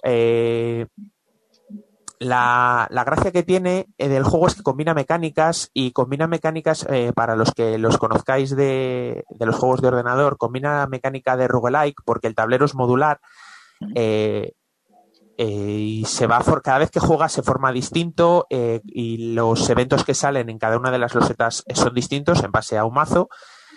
Luego también utiliza la mecánica cooperativa en la que los jugadores utilizan sus naves como una flota conjunta en la que programan las acciones para enfrentarse a una corrupción. Hay, bueno, según el trasfondo del juego, hay una corrupción que avanza por la galaxia y el objetivo de los jugadores es, es detenerla. Eh, también incorpora eh, mecánicas de, RPG muy cogido con pinzas, pero bueno, sí que los jugadores pueden su nave, que al fin y al cabo es su jugador, pueden mejorarla, pueden mejorarle los atributos, ir consiguiendo habilidades nuevas, etcétera, etcétera. Y luego tiene un poquito de narrativa. En este caso, la narrativa mm, es tan profunda como la del site, o sea, poquito, eh, la narrativa viene implementada por unas pequeñas cartitas en las que te va explicando un poquito de trasfondo de la historia y cómo avanza la corrupción o cómo te defiendes contra ella, etcétera. O sea, es una narrativa ligerita, pero bueno, para que te metas un poquito más en el tema. La verdad es que el juego me llamó la atención sobre todo por el arte eh, y eh, también porque es exploración espacial, pero mm, el arte me resultó, es una mezcla entre futurista y no sé si lo llamaría art deco, pero no sé, me, me gustó bastante y me gustó el hecho de que fuera cooperativo y bueno, la verdad es que tampoco era un juego, no resultó ser un juego caro porque los niveles de aportación de, este Kickstarter no eran especialmente altos. Teníamos, como en muchos casos, el, nivel de aportación de un euro en el que simplemente sigues el proyecto.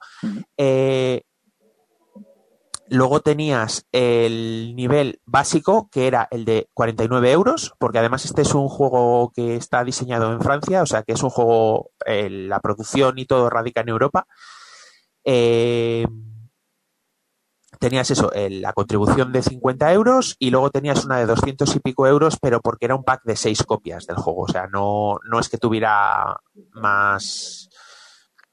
que tuviera una, una superversión como el de la semana pasada que tenías 10.000 euros en, una, en un nivel de aportación. Veo aquí 6 este copias. Exactamente. ¿Y viene en castellano, Tomás? No, no, no, no. Este, en principio solo va a estar en inglés y en francés. Ah, bueno. Eh, pero bueno, el juego entre, tiene muy poquito texto, o sea, el poquito texto que viene en las cartas de narración y algunas habilidades. Y además, como es cooperativo, con que una de las personas sepa inglés, puede ayudar a las demás. De todas maneras, el inglés que trae es bastante básico. Siempre es cooperativo. Sí, sí, siempre es cooperativo. El juego es cooperativo 100%. Estoy viendo aquí que tiene una aportación también de 9 euros o más. Eso, Retailers, ¿qué es eso? Eso mm, yo no la para tengo. tiendas, ¿no? Sí, pero yo no la tengo muy clara porque era una aportación eh, por 9 euros. No sé si era eh, básicamente para, para que las, eh, las tiendas pudieran como pre-reservar el juego o algo así para de cara al lanzamiento. E, ah. Esa, esa, aportación, como vi que era para tiendas, porque además tenías que poder declarar el IVA, etcétera, directamente ni me molesté en mirar mm. eh, cuál era su utilidad, porque no iba dirigida a lo que es el conjunto general de los ah. de los backers del proyecto. Ha habido 31 patrocinadores, así que bueno. Sí, pues supongo que tiendas francesas o. Ah, para reservarla, ¿ves? Pues sí, lo que suponía. Y bueno, el, juego tuvo bastantes stretch goals, eh, que fueron, pues, por ejemplo, los tableros de jugador, hacerlos de doble capa para poder poner los cubitos, cartas adicionales, mmm, la carta, por ejemplo, que tenga, en algunos juegos se ve que las cartas, las, perdón, las cartas no, la tapa de la caja tiene como una especie de brillo en las letras, algo así, que es lo que le llaman la... El, V Spot. El V, eso es, sí, eso es. Eh, bueno, nuevas losetas, dados más grandes, dados personal, porque tiene unos dados personalizados para las tiradas y, tal. Luego tenía también stretch goals sociales eh, por número de gente en la BGG, en Facebook y tal.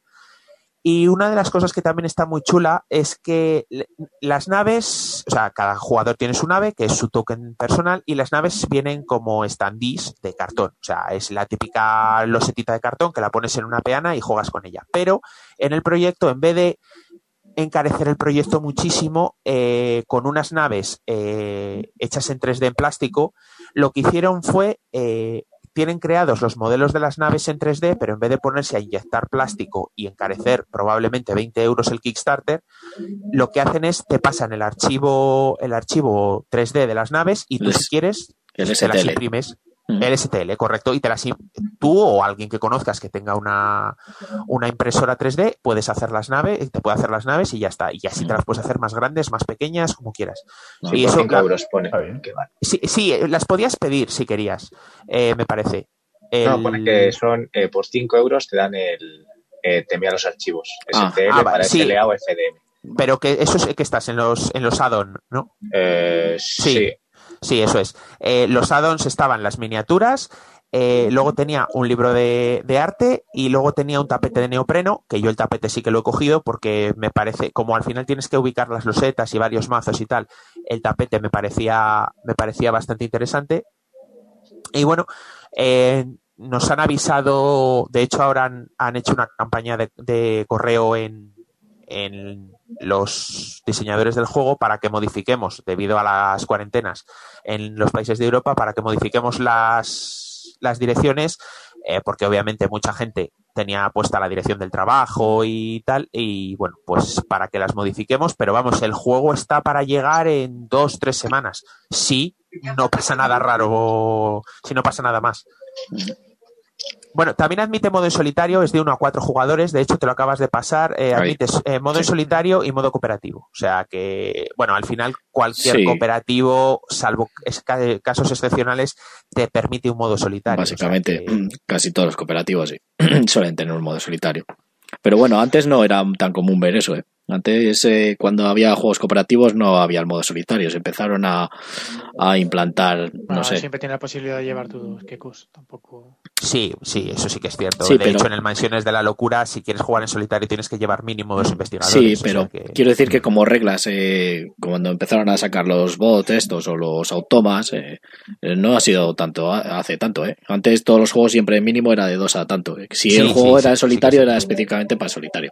Pero sí, ahora se han dado cuenta que, joder, en cooperativo pues puedes jugar en solitario. Lo único que Y- los que tienen reglas en solitario pues te ponen un poco más para que no sea al final hacer puntos o... Es que la gente antes le gustaba quedar con gente para jugar, ¿sabes? ya, pero aquellos. ahora, ahora tienes que jugar en solitario, así que no sé cómo lo harás, Aleja. Tomás, Pues- ¿a, qué, a qué juego eh, dirías que se parece? Este- Uf, pues sin haberlo probado, no te puedo con decir. Con lo que sé, con lo que sé, un cooperativo, uf, es que es, es- el tema es que podría, yo qué sé, parecerse a un pandemia por aquello de que vas planificando acciones y tal, un pandemia con muchísima distancia, pero bueno, es un cooperativo, vas planificando acciones y tienes que avanzar un avance de, tienes que evitar, perdón, el avance de la corrupción. Cooperativos de planificación de acciones no me suena así ninguno ahora que. Claro, es que es- La planificación siempre ha sido competitivos. Todos los El Space Alert o este que era de Blada, ¿cuál es? Eh, Sí, el Space Alert, sí, lleva Space razón. Alert, sí. Sí, ese, ese podría parecerse en la parte de planificación de acciones, pero luego tienes, eh, quizás podría, podría parecerse al, al Space Alert, porque sí que es cierto que aquí se trata de una corrupción, en, en el pandemia se trata de las enfermedades y en el Space Alert son las, las amenazas que, que acechan tu nave. Pero claro, en este tienes además un tablero modular. Eh, tienes que no está en el Space Alert, tienes una mejora de los de las características de cada uno de los jugadores, que tampoco tienes ni en el Space Alert ni en el Pandemia. Entonces, eh, la verdad es que me metí sobre todo porque me llamó muchísimo el arte y el tema del espacio y según fui leyendo más, me pareció cada vez más interesante por eso, porque era un juego que tenía muchas mecánicas combinadas, ya veremos a ver cómo de bien combinadas están, pero la verdad es que en la BGG no tiene mala puntuación, Y bueno, la verdad es que me pareció muy original y uno de los puntos a su favor es que no era un Kickstarter caro. Estamos hablando de 49 euros y para España los gastos de envío creo que estamos hablando en 9 euros, o sea, menos de 60 euros. Luego ya aparte yo cogí el tapete, que el tapete es más dinero, pero lo que era el juego básico, por menos de 60 euros lo tienes en casa. Mm. ¿Cuántos juegos a día de hoy valen menos de 60 euros? O Sí, sea, las calidades del del Kickstarter, juego claro. están bien, no, y, Mm. sin, sí, y sin Kickstarter. Mm. Como la Bueno, calidad de también, los sí. componentes y las cartas y demás esté bien. no Sí, no, eh, de hecho, en algunas de las, de las actualizaciones eh, nos informaron a los backers que, por ejemplo, eh, de lo que estamos viendo es, es la campaña de Kickstarter y aquí no han modificado las imágenes, pero, por ejemplo, algunos de los tableros de jugador los han modificado porque su idea era utilizar un tipo de fichas y en vez de utilizar ese tipo de fichas, lo que van a hacer van a ser como deslizables para poder marcar si estás eh, con un estado activo o no activo eh, y también han modificado, porque la caja va a tener inserto personalizado para que quepa todo perfecto y lo han tenido que modificar porque como han modificado componentes, han modificado el inserto de la caja, Sí. que han asegurado que va a caber... Sí, este, esto es lo que, es- lo que lo que se añadió. La caja es, o sea, el diseño de la caja es, es estupendo y han asegurado que va a caber todo con fundas. enfundado Ah, vale. con fundas premium. O sea, han tenido en cuenta fundas premium, que suelen ser más grandes y más gruesas. Sí, o bueno, sea, eso también dijeron en uno que tengo yo que me llegó hace poco en el Máquina Arcana. Si entran al juego enfundado con fundas premium, que además tenías que comprárselas a ellos porque las cartas eran especiales, y si entra, pero haciendo una obra de ingeniería, es como un Tetris. Si al final acaba entrando, pero tiene que ir todo exactamente en su forma. que iba- Bueno, bueno. Mm. Entonces, tú juegas, eh, después de jugar la partida, tienes que jugar a recogerlo. Y te tiras 20 minutos recogiendo el juego Bueno, tranquilamente. pues tu modo solitario. Claro. Sí, ese solitario, sí, también. también lo juego. Yo te digo, no, sí, lo pone aquí que, que van a que los insertos eh, se va a poder meter con las fundas, con premium. Mm. Y bueno, se podía probar en Tabletopía, o sea, habían montado todo el juego en Tabletopía y se podía probar. El tema es que como Tabletopía estos días, eh, Board Game Arena está sobrecargada, Tabletopía directamente ha cascado Mm. y sin ir más lejos ayer la página web no cargaba, o sea, los servidores se han debido reventar y la página web ya, no sé si a día de hoy carga. Tomás, Pero- explica un poco por encima lo que es Tabletopía para la gente que no lo sepa. Vale, sí, Tabletopía es, un, es otra página web para poder jugar online. Lo que pasa que, al contrario que Board Game Arena, Board Game Arena los juegos están automatizados. Eh, es decir, eh, tú cuando, por ejemplo, en el Seven Wonders eliges una carta, tú la eliges y el juego ya hace el resto de acciones automáticas. En Tabletopía es más como una especie de entorno 3D en algunos juegos, otros sí que están automatizados, pero la gran mayoría es como una especie de entorno 3D en el que tú tienes que saberte las reglas y puedes agarrar eh, con el puntero del ratón un MIPEL y colocarlo en la posición correcta y tal. Se puede jugar perfectamente, es, sería más cercano a la experiencia de jugar sobre la mesa, lo que pasa que delante de la pantalla de un ordenador.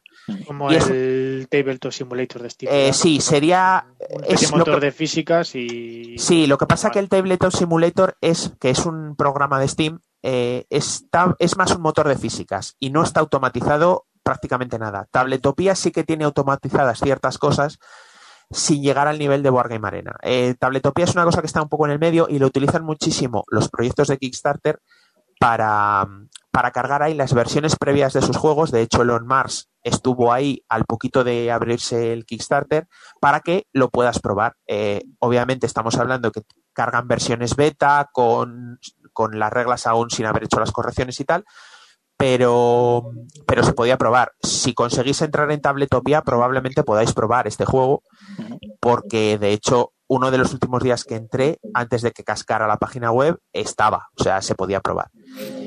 La verdad es que le tengo, tengo ganas de que llegue por eso, porque es exploración espacial, cooperativo, roguelike de eso, de tablero modular. Tiene un poquito todo lo que me gusta y, Vale. y bueno, además promete niveles de dificultad, obviamente, según, porque si no siempre la- las partidas, aunque el tablero y las cartas no salgan en el mismo orden, eh, siempre sería más o menos el mismo desafío y sí que promete niveles de dificultad, o sea que Muy bien. Vale. Bueno, Además, creo que no era especial, bueno, especialmente largo, entre hora y media y dos horas y media. Me imagino que, como siempre, en todo juego cooperativo depende de lo que se atasquen los jugadores al intentar coordinarse entre ellos. Pero Y una es un juego hace- medio, medio largo. Una pregunta rápida. ¿Efecto líder crees que tiene? Sin haberlo probado, no lo sé. mm, al final todos los cooperativos en mayor o menor medida tienen efecto líder. Eh, siempre, sobre todo si hay alguien que ha jugado más al juego que los demás. Eh, no lo sé porque como aquí cada nave, aunque forman una flota, puede ir por libre y cada nave tiene sus propias habilidades y entre comillas en las cartas que tienen trasfondo hay que tomar decisiones, cada uno puede ir tomando sus propias decisiones. Obviamente se ponen en consenso para que beneficien al grupo. Mm, sin haberlo probado, yo diría que sí que puede tener, pero quizás no tanto como en un pandemia en el que puedes poco menos que hacerle el turno a los demás jugadores. Puede tenerlo, pero yo creo que, no tanto. Cuando lo pruebe, eh, cuando me llegue y lo pruebe, ya, ya os diré si, si, sufre mucho de, de efecto líder o no. Pues muy bien. Pues ahí habéis tenido el kit starter de Xodus, Odus, Xodus. ¿Vale? Exodus. Exodus. Muy bien. nos ha traído eh, Tomás. Pues nada, si no tenéis más preguntas, más cuestiones, pasamos a la siguiente sección. Tenemos que hacer una sección que sea una palabra en inglés para García. Kickstarter. Ya. Qué gracioso. Ya sabes que mi inglés es básico de ahí, de, de barrio. Inglés nivel, nivel medio español. Sí, medio. Yo creo que más bajo incluso. Bueno, pues nada, pues la siguiente sección es Mi Tesoro, en la que Edu nos va a traer su juego en solitario. Adelante, Edu. Vale, no sé si estáis viendo, me cambio de sitio, la cámara con el juego. Sí. sí. lo vemos. Vale, pues a ver, la idea hoy he traído es el juego este, a ver si ve, está por aquí, el viernes, ¿vale? Es un juego de, del señor del pelo verde, de Friedemann Friese, que nos trajo Edge ya hará unos cuantos años. Vale, este es un juego, eh, dura unos 30 minutos y es únicamente para un jugador, ¿vale? Este es solitario puro y duro. No tiene modo cooperativo ni nada, es para jugar uno solo, ¿vale? Entonces, eh, os explico muy rápidamente de qué va, de qué va el juego. Se supone que la idea es que somos, eh, somos viernes, y que a la isla nos ha llegado Robinson Crusoe y lo que queremos es echarle fuera de la isla, ayudarle para que sea capaz de irse de la isla y volver a quedarnos solicos a gusto en nuestra propia isla, ¿vale? Entonces la mecánica del juego es un juego de, construcción de mazos. Empezaríamos con nuestro mazo inicial, que sería este de aquí, con cartas muy, de muy bajo nivel, y la idea es irlo superando peligros, ir mejorando nuestro mazo para al final cargarnos a estos dos piratas de aquí. Objetivo del juego, Vamos a ir pasando estos peligros durante tres veces, este mazo de aquí, tres veces le vamos a tener que ciclar y al final de, cuando hayamos terminado la tercera vuelta, tenemos que cargarnos estas dos cartas de pirata. Estas dos cartas de pirata y un mazo aparte, salen dos en cada juego, pero hay varios diferentes. Entonces, ¿cómo crearíamos nuestra, el setup de la partida? ¿Cómo sería? Pues tendremos nuestras cartas de, torpeza, las eh, grandes torpezas y torpezas normales. Entonces se barajan, por un lado, las grandes torpezas, se quedan abajo y las torpezas normales, que son siempre negativos, cosas que nos van a hacer daño, digamos, iría aquí arriba. Por otra parte, barajamos el mazo de peligros, un poquito así por encima, y por otra parte, barajamos nuestro mazo inicial. Nuestro mazo inicial está compuesto al principio de cartas de valor 0, de valor menos 1 y un par de cartas de valor 1 y valor 2. Entonces, esto también se baraja un poco y se colocaría aquí. Entonces, la mecánica del juego es muy, muy sencilla. Lo que hacemos es en cada turno cogemos dos cartas del mazo de peligros, ¿vale? Y elegimos con cuál de ellas nos vamos a enfrentar. Pues decimos, vamos a enfrentarnos a esta de aquí. Y esta la otra la descartaríamos. Al eh, aquí. Al enfrentarnos, ¿qué nos va a pasar? Tenemos una serie de numeritos, que esto nos indica en el nivel en el que estamos el valor de fuerza al que tenemos que llegar. Como estamos a nivel verde, que es el inicial, habría que conseguir valor 1. En caso que pasemos la siguiente vuelta, tendríamos que conseguir, si nos saliera otra vez la carta, nivel 3 y en la última, nivel 6 y cómo se juega tan simple como tenemos aquí un número de cartas que podemos sacar de forma gratuita. Entonces sacamos de nuestro mazo una carta que nos dice valor cero y podemos sacar otra carta que es valor menos uno. Entonces tenemos valor menos uno. Como ya hemos sacado las dos cartas que tenemos gratuitas, si queremos podemos seguir gastando, podemos gastar puntos de vida para seguir sacando cartas. Los puntos de vida son estos que tenemos aquí, estos muñecajos aquí raros que no sé cómo, cómo decirlo. Recuerda, Edu, que esto se va a escuchar sobre todo en podcast también, para que hay gente que no lo va a ver. Sí, bueno, pues la idea es eso, es una especie de, pues, de fichas verdes que parecen, no sé, trigos raros verdes, no, sé. Pues empezamos con 20 fichas y dos apartadas, ¿vale? Entonces lo que podemos hacer es, en caso que la suma total no haya llegado al valor que queremos, podemos gastar una ficha para sacar una carta adicional que iría al otro lado para indicar estas son las gratuitas y estas son las que tenemos ya en nuestro, las que están al otro lado, las que tenemos eh, adicionales. Gastamos otro punto de vida y sacamos otra. Y tenemos otro menos uno. Podemos seguir arriesgándonos todo hasta que nos quedemos sin vida o bien decir, pues vale, he fallado la prueba y punto. Si hubiéramos eh, superado la prueba, ¿qué es lo que pasa? Pues que esta carta, que por un lado tiene la prueba, si le damos la vuelta, ya es una carta nuestra de beneficio de Robinson.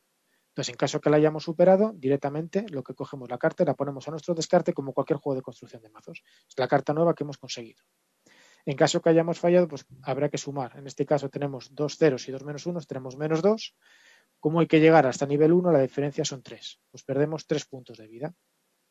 Por cada punto de vida que hemos perdido, lo que podemos hacer desde las cartas que hayamos sacado, descartarlas del juego. La, la forma que tenemos de quitarnos cartas malas. Entonces, en este caso nos quitaríamos los dos menos unos, que son cartas que no nos gustan, fuera de la partida, y uno de los dos ceros también fuera de la partida. De esta forma también vamos quitando cartas que no nos van gustando.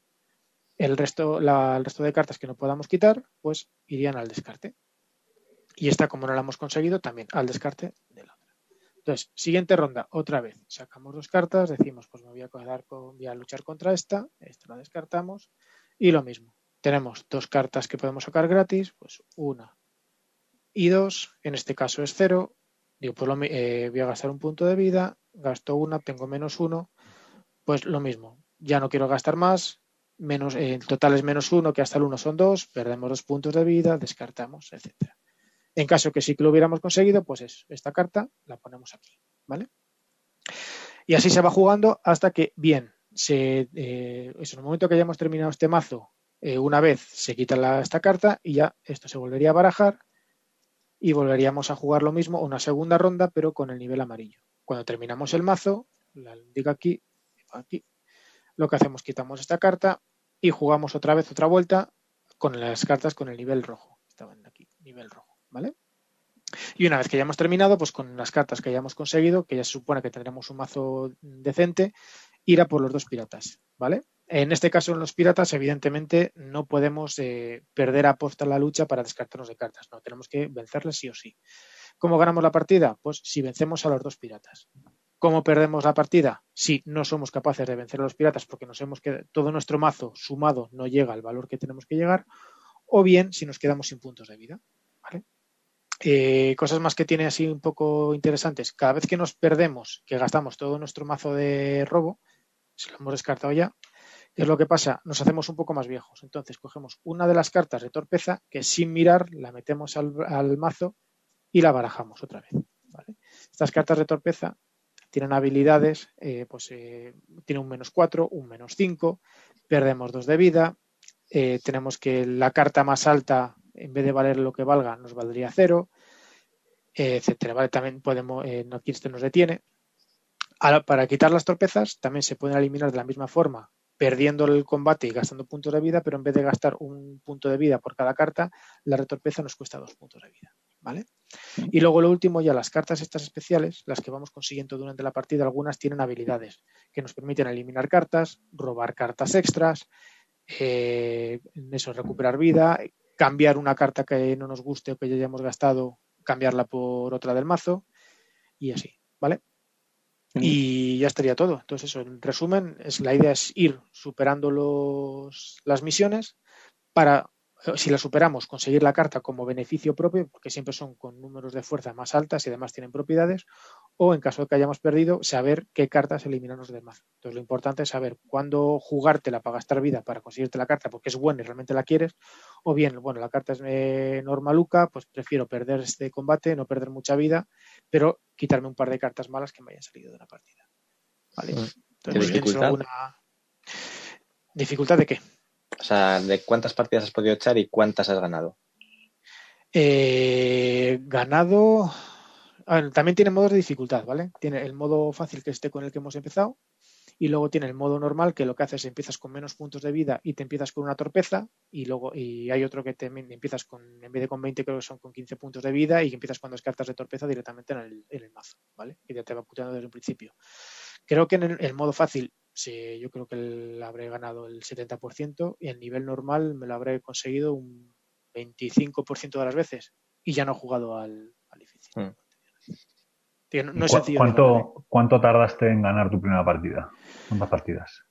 Eh, es que este, el problema es que me lo compré cuando me operaron del tobillo, que estuve, que fue un mes entero sin poder salir de casa como, como ahora, más o, menos. Y vamos, le eché muchas horas a este, este juego. Pero creo que hasta la quinta partida, cuarta, quinta partida, pero te digo, este es un juego que creo que es del 2011. Sí, es del 2011. Eso tiene ya años, digo, fue de los primeros. el primer solitario puro. Depende de, o sea, un poco la, no la suerte, sino el azar de que, claro, al principio, si te salen todas las cartas buenas, etcétera, o sea, influye mucho eso. Eh, ¿Cómo que cartas buenas? ¿En qué sentido? Eh, tú imagínate, te sale un reto, ¿vale? Que tienes que conseguir un 2 y las dos primeras cartas que juegas son un 1 y un 1 del mazo inicial. Consigues la misión, luego ya todo lo que te queda son ceros o menos uno. Quiero decir, sí, pero, también te, no, pero también te, afecta mucho cómo se te quede colocado. No, afectan a la hora de jugar, pero el, te, falta la hora de, te afecta a la hora de pensar qué hacer. Quiero decirte, eh, si al principio de la carta te han salido los, sabes que tienes, creo que son tres unos y un dos. Si te han salido al principio, sabes que el resto de cartas van a ser malas. Entonces tienes que ir a jugar a perder poca vida para irte quitando las cartas malas que te van a ir saliendo. ¿Sabes? No es, no es, tontería gastar puntos de vida para sacar cartas nuevas cuando sabes que son negativos. Pues te quedas como estás y vas quitando las mierdas. ¿Sabes? Mm. Es un poco saber, tienes que saber qué cartas tienes para luego saber qué quitar cuando jugártela para. Si sabes que tienes pocas, te quedan pocas cartas y no te ha salido el 2, pues a lo mejor es bueno gastar vida para intentar robar cartas nuevas y que te salga el 2, que con la suma para llevarte la carta que en vez de perderla. Edu, preguntan en el chat, eh, bueno, eh, eh, Saturnina Júpiter, ¿vale? Que si es para uno solo, que no, pero vamos, en la sección de Edu es básicamente solitarios. Sí, no, pero este juego no tiene modo cooperativo, nada es para un jugador, punto. Un Forever Alone en toda regla. Sí. ¿Dirías, Edu, que hay eh, configuraciones del mazo de peligros o del mazo de, de, jugador que hacen que sea imposible la partida? Mm, no, porque siempre, es decir, cuanto si la carta de, bueno, de primeras son 30 cartas y siempre tienes dos para elegir decir, no robas una carta y te tienes que enfrentar, tienes dos cartas, robas siempre dos cartas y eliges cuál te enfrentas y cuál no. Entonces ya puedes elegir. Y es raro que te toquen dos complicadas. Y si te tocan dos complicadas eh, a la vez, pues en caso de fallar la partida, siempre te lo puedes utilizar el haber perdido para quitarte cartas malas de las cartas que hayas jugado. Y además, cuanto más peligrosas son, si tengo aquí algún ejemplo, a ver, esta por ejemplo, que es, eh, no sé si me, no me estoy viendo yo, no sé si está viendo. Esta por ejemplo, que es sencillota, pero solamente juegas una carta pues sobre una carta. Habrá aquí otras que, por ejemplo, esta que es más complicada, pero te permiten tres cartas de, gratis. Entonces, cuanto más complicado es el, peligro, digamos, más cartas puedes sacar y también luego la recompensa es más alta. Por ejemplo, esta, había una por aquí que te daba un... O sea, que el icono que sale a la izquierda es el número de cartas que te permite robar, ¿no? Y luego los de la derecha es el rojo, verde y amarillo, ¿qué son? Las dificultades, la, fuerza que tienes que conseguir en las rondas. La primera ronda juegas al verde, la segunda ronda al amarillo y la tercera ronda al rojo. Vale. y esta, por ejemplo, que es una de las más complicadas, y ya lo estés viendo, tienes citas cuatro cartas, tienes que sacar eh, de gratis, pero luego si la consigues te da un máster de fuerza. Y además te permite eliminar una de las cartas de que hayas jugado. Decir, tú además de jugar, esta carta luego la puedes girar y utilizar la habilidad que en este caso es eso, eliminar y una de las cartas que hayas jugado directamente la quitas del juego. Es que también da muy bien para limpiar todo el mazo. Vamos, como todos los juegos del señor este del pelo verde, está todo bien, bastante bien pensado. vale, di tus sensaciones. empieza por F. di tus, tus sensaciones y qué valoración le, darías. Pues ya te digo, es eh, lo bueno y lo malo del juego es que es un juego que está pensado para jugar en solitario. Por lo tanto, no, es, no tienes como otros juegos que lo que hacen es le meten un añadido para poder jugar en solitario decir, este es lo bueno que lo bueno y lo malo, te repito, es eso que está pensado para eso. Entonces lo que hace lo hace a mi gusto bien. Eh, la mecánica de la construcción de mazos a mí personalmente me gusta de siempre.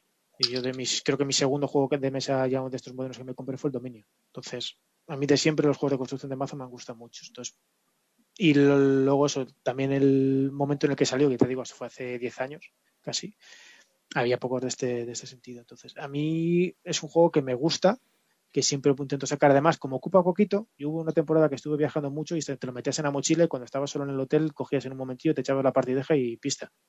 Entonces, te lo puedes llevar a cualquier lado, vamos, la caja es esto, y que luego en el fondo es un mazo de cartas. Es decir, esto de los tablerillos que tienen es solamente porque queden bonito. En el fondo es un mazo de cartas y unos toques de madera, no tiene más. Te sirve para llevártelo a cualquier lado. Eh, entonces, luego, eh, puntuación. Pues a ver, anillo, elfo y único no, porque si que es verdad, pues eso es un juego de media hora, no deja de ser un filler cortito, no creo que se lo merezca. Pero un anillo de los enanos yo sí sí que lo daría. Digo, está muy bien. Si para echarte una partida así rápida de media hora y matar un rato el tiempo está chulo. No es fácil, te lo tienes que pensar. para ganar te lo tienes que currar y pensártelo mucho. También tiene un toque de azar. Es decir, hay veces que por mucho que te lo pienses, pues vas a liar la parda, pues como todo, como todo buen juego. Entonces, por eso yo se le daría un anillo de los enanos. ¿Puede jugar cualquier persona a este juego o es solo para jugones avanzados o medios? No, cualquiera, cualquiera. No, este creo que la dureza que tiene la BGG es un dos y pico. Puedes jugar, García. yo es que no soy ni avanzado ni medio, o sea. Bueno. No, yo te digo, yo creo que este juego puede jugar cualquiera. Luego las, reglas, las tengo por aquí, es que son dos paginitas de esta, ¿no? Sí. Son nada, que son tres, cuatro. Nada, en la BGG tiene un peso de 2,12. chiquitinas, es que no es nada. Es que sí, pues eso, como decía, la BGG tiene un peso de 2,12. O sea que le ponen verdes, debe ser muy sencillo. Muy sencillote, sí. Muy bien. Si eh, estás buscando un juego lo que es en solitario para echarte el típico filler para no sé qué hacer, estoy ahora aburrido en casa, no sé qué, hacer y tengo media hora, perfecto. Muy bien. Perfecto. Vale, pues si alguno habéis jugado, decir vuestras sensaciones, habéis probado. Yo sí que le pude jugar, me lo dejó Javi de la asociación, me dejó su copia y luego eh, no recuerdo en qué podcast, no sé si fue en Punto de Victoria o eh, comentaron que tiene una versión para móvil. Eh, está en la, en la Play Store, creo que se, hay que buscarla por su nombre en alemán, que es Freitag. Mm. o sea, si en, si en mesa se juega rápido, en móvil es increíble. La, o sea, este juego, como bien decía Edu, yo le daría un anillo de los enanos a su versión física, porque al final lo de barajar y tal se vuelve un pelín engorroso para lo. Tienes que andar barajando, acordarte de meter la carta de, de la debilidad, porque si se te olvida puedes hacer la partida demasiado fácil y tal. Y en cambio, eh, pero el juego está muy bien. O sea, el juego me parece está muy bien. Te puedes echar tres partidas, si sabes jugar tres partidas seguidas en 45 minutos y, es que ni pestañeas. Pero en móvil, o sea, es un juego que está pensado para jugar en, quien dice móvil dice tablet. Está pensado para jugar en móvil porque es que es hacer clic con el dedo, pues saco carta, saco carta. Me planto aquí y elimino, como decía Edu, y elimino las cartas malas. O sea, me parece que en móvil habría que darle la categoría de anillo de los elfos es que es espectacular lo bien que se juega, lo bien implementado que está y lo adictivo que es, porque el juego te apaliza en cinco minutos y quieres volver a echar otra. Entonces, además, eh, llevándolo en el móvil es lo típico que tienes que estar esperando. Es que casi, casi si en el supermercado hay un poco de fila, te da tiempo a jugar una partida mientras esperas la fila. Eh, el juego la verdad es que está, está muy muy bien. A mí, a mí me gusta mucho. Yo lo tengo en el móvil, entonces por eso no me he planteado comprarme la versión física. Además, porque el espacio en casa cada vez es menos. Pero, pero la verdad es que está, está muy bien y es un solitario redondo. Tienes que hacer tú tus cuentas personales en la cabeza, pero tampoco son unas cuentas excesivamente elevadas. La verdad es que nunca lo había probado, lo conocía, pero nunca lo había probado y después de probarlo tengo que, o sea, tiene la fama que tiene porque es un muy buen juego. Muy bien, pues entonces le ponemos un anillo de los enanos. Vale. Sí, sí, porque estamos hablando del físico. Eso es. ¿Alguien más la ha probado? ¿No ha podido jugar? No. solo he visto jugar a mi hermano, pero no he llegado yo a echar ni una partida. y tú precisamente por eso no has jugado, claro. No, pero ya sabes que yo juegos de uno no, no suelo darle. ¿Y tú, David? No, tampoco. No, no lo he jugado tampoco, no. Vale. Pero pues ya sabéis, a descargarlo en el móvil. Y además, para estos días os vais a fundir la batería. Ya te digo. Pero en el móvil solo está en alemán, ¿no? No, no, no, no, está en castellano. Ah, sí. Hay que buscarlo por el nombre en alemán, pero Hay que buscarlo por el nombre en alemán, pero, pero está en castellano. El juego creo que viene en cinco o seis idiomas. Ah, muy bien. Bueno, pues ahora que echar un por F menos en castellano, que llamamos viernes. ¿Cuál? No todos los juegos de este hombre siempre son con F. Y pues en alemán empieza por F, eh, Friday en inglés y llegamos aquí en castellano, viernes. Claro. Sí, no, pero en este Viernes, caso es que ¿verdad tampoco había no? forma de, Viernes. de traducirlo. con F. No, a ver, to- todos sus juegos empiezan por F en alemán, porque el alta tensión también es suyo y en inglés tampoco empieza por F. De hecho, la gran mayoría de la gente dice, pero el alta tensión empieza por F. Sí, hijo mío, en alemán alta tensión es Funkenschlag. En español tampoco, claro. Yo les llamaría, hay que ser un poco así, el viernes, el falta tensión. Falta tensión. Espera, que empieza la sección Falta de- del monólogo de Alija. Venga, ti, ti, ti. Muy bien. Bueno, pues hasta ahí la sección de Edu en solitario, mi tesoro. y nada, pues vamos a pasar a la última sección, ¿vale? Que es a qué hemos jugado esta semana o últimamente. Así que empieza quien quiere. ¿Quién se arranca? Venga, el Ya empiezo invitado. yo. Empiezo yo. Bueno, esta semana, claro, vamos a tener que remontarnos un poquito. Eh, entonces, bueno, voy a empezar con uno, que lo tengo aquí además, que es el, a ver si se ve, el Orleans, ¿vale? Hostia, juego bonito donde los haya. Juego muy poco atractivo visualmente, efectivamente. El Orleans, o, o si lo queremos decir en pedante, el Orleans, ¿vale? En- Bien. Entonces, eh, este es un juego que es de, bueno, de construcción de bolsa, como decían, de backbuilding, ¿vale? Que es eh, un poco implementar la, la mecánica que, que justo hemos visto en el viernes de, construcción de mazo, de ir mejorando tu mazo, pero eh, en vez de ser cartas, pues son fichitas, ¿vale?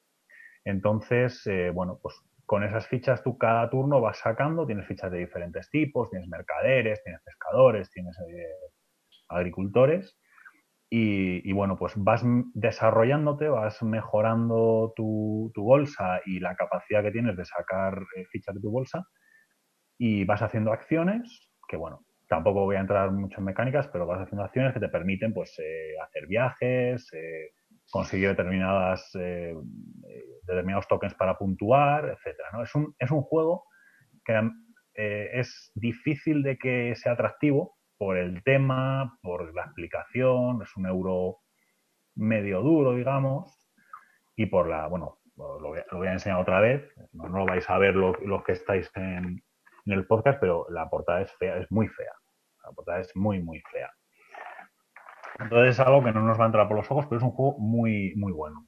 A mí me ha gustado mucho. Es un juego que, que empiezas eh, muy poco, o sea, empiezas haciendo poca, pocas cosas eh, y, y, está muy bien porque vas aprendiendo el juego a medida que lo vas, que lo vas jugando. Al principio haces un par de acciones, luego al siguiente turno haces alguna acción más, luego un poquito más, luego un poquito más, te ves, vas viendo, te van haciendo clic cosas y vas desarrollándote sobre determinadas, eh, porque como todos los juegos, muchos Eurogames, tienes varias formas de puntuar y no puedes ir a todas. Entonces vas eh, depurando un poquito tu estrategia y vas haciendo tu bolsa con, tus eh, fichas para que, para que te vayan dando puntos por ahí.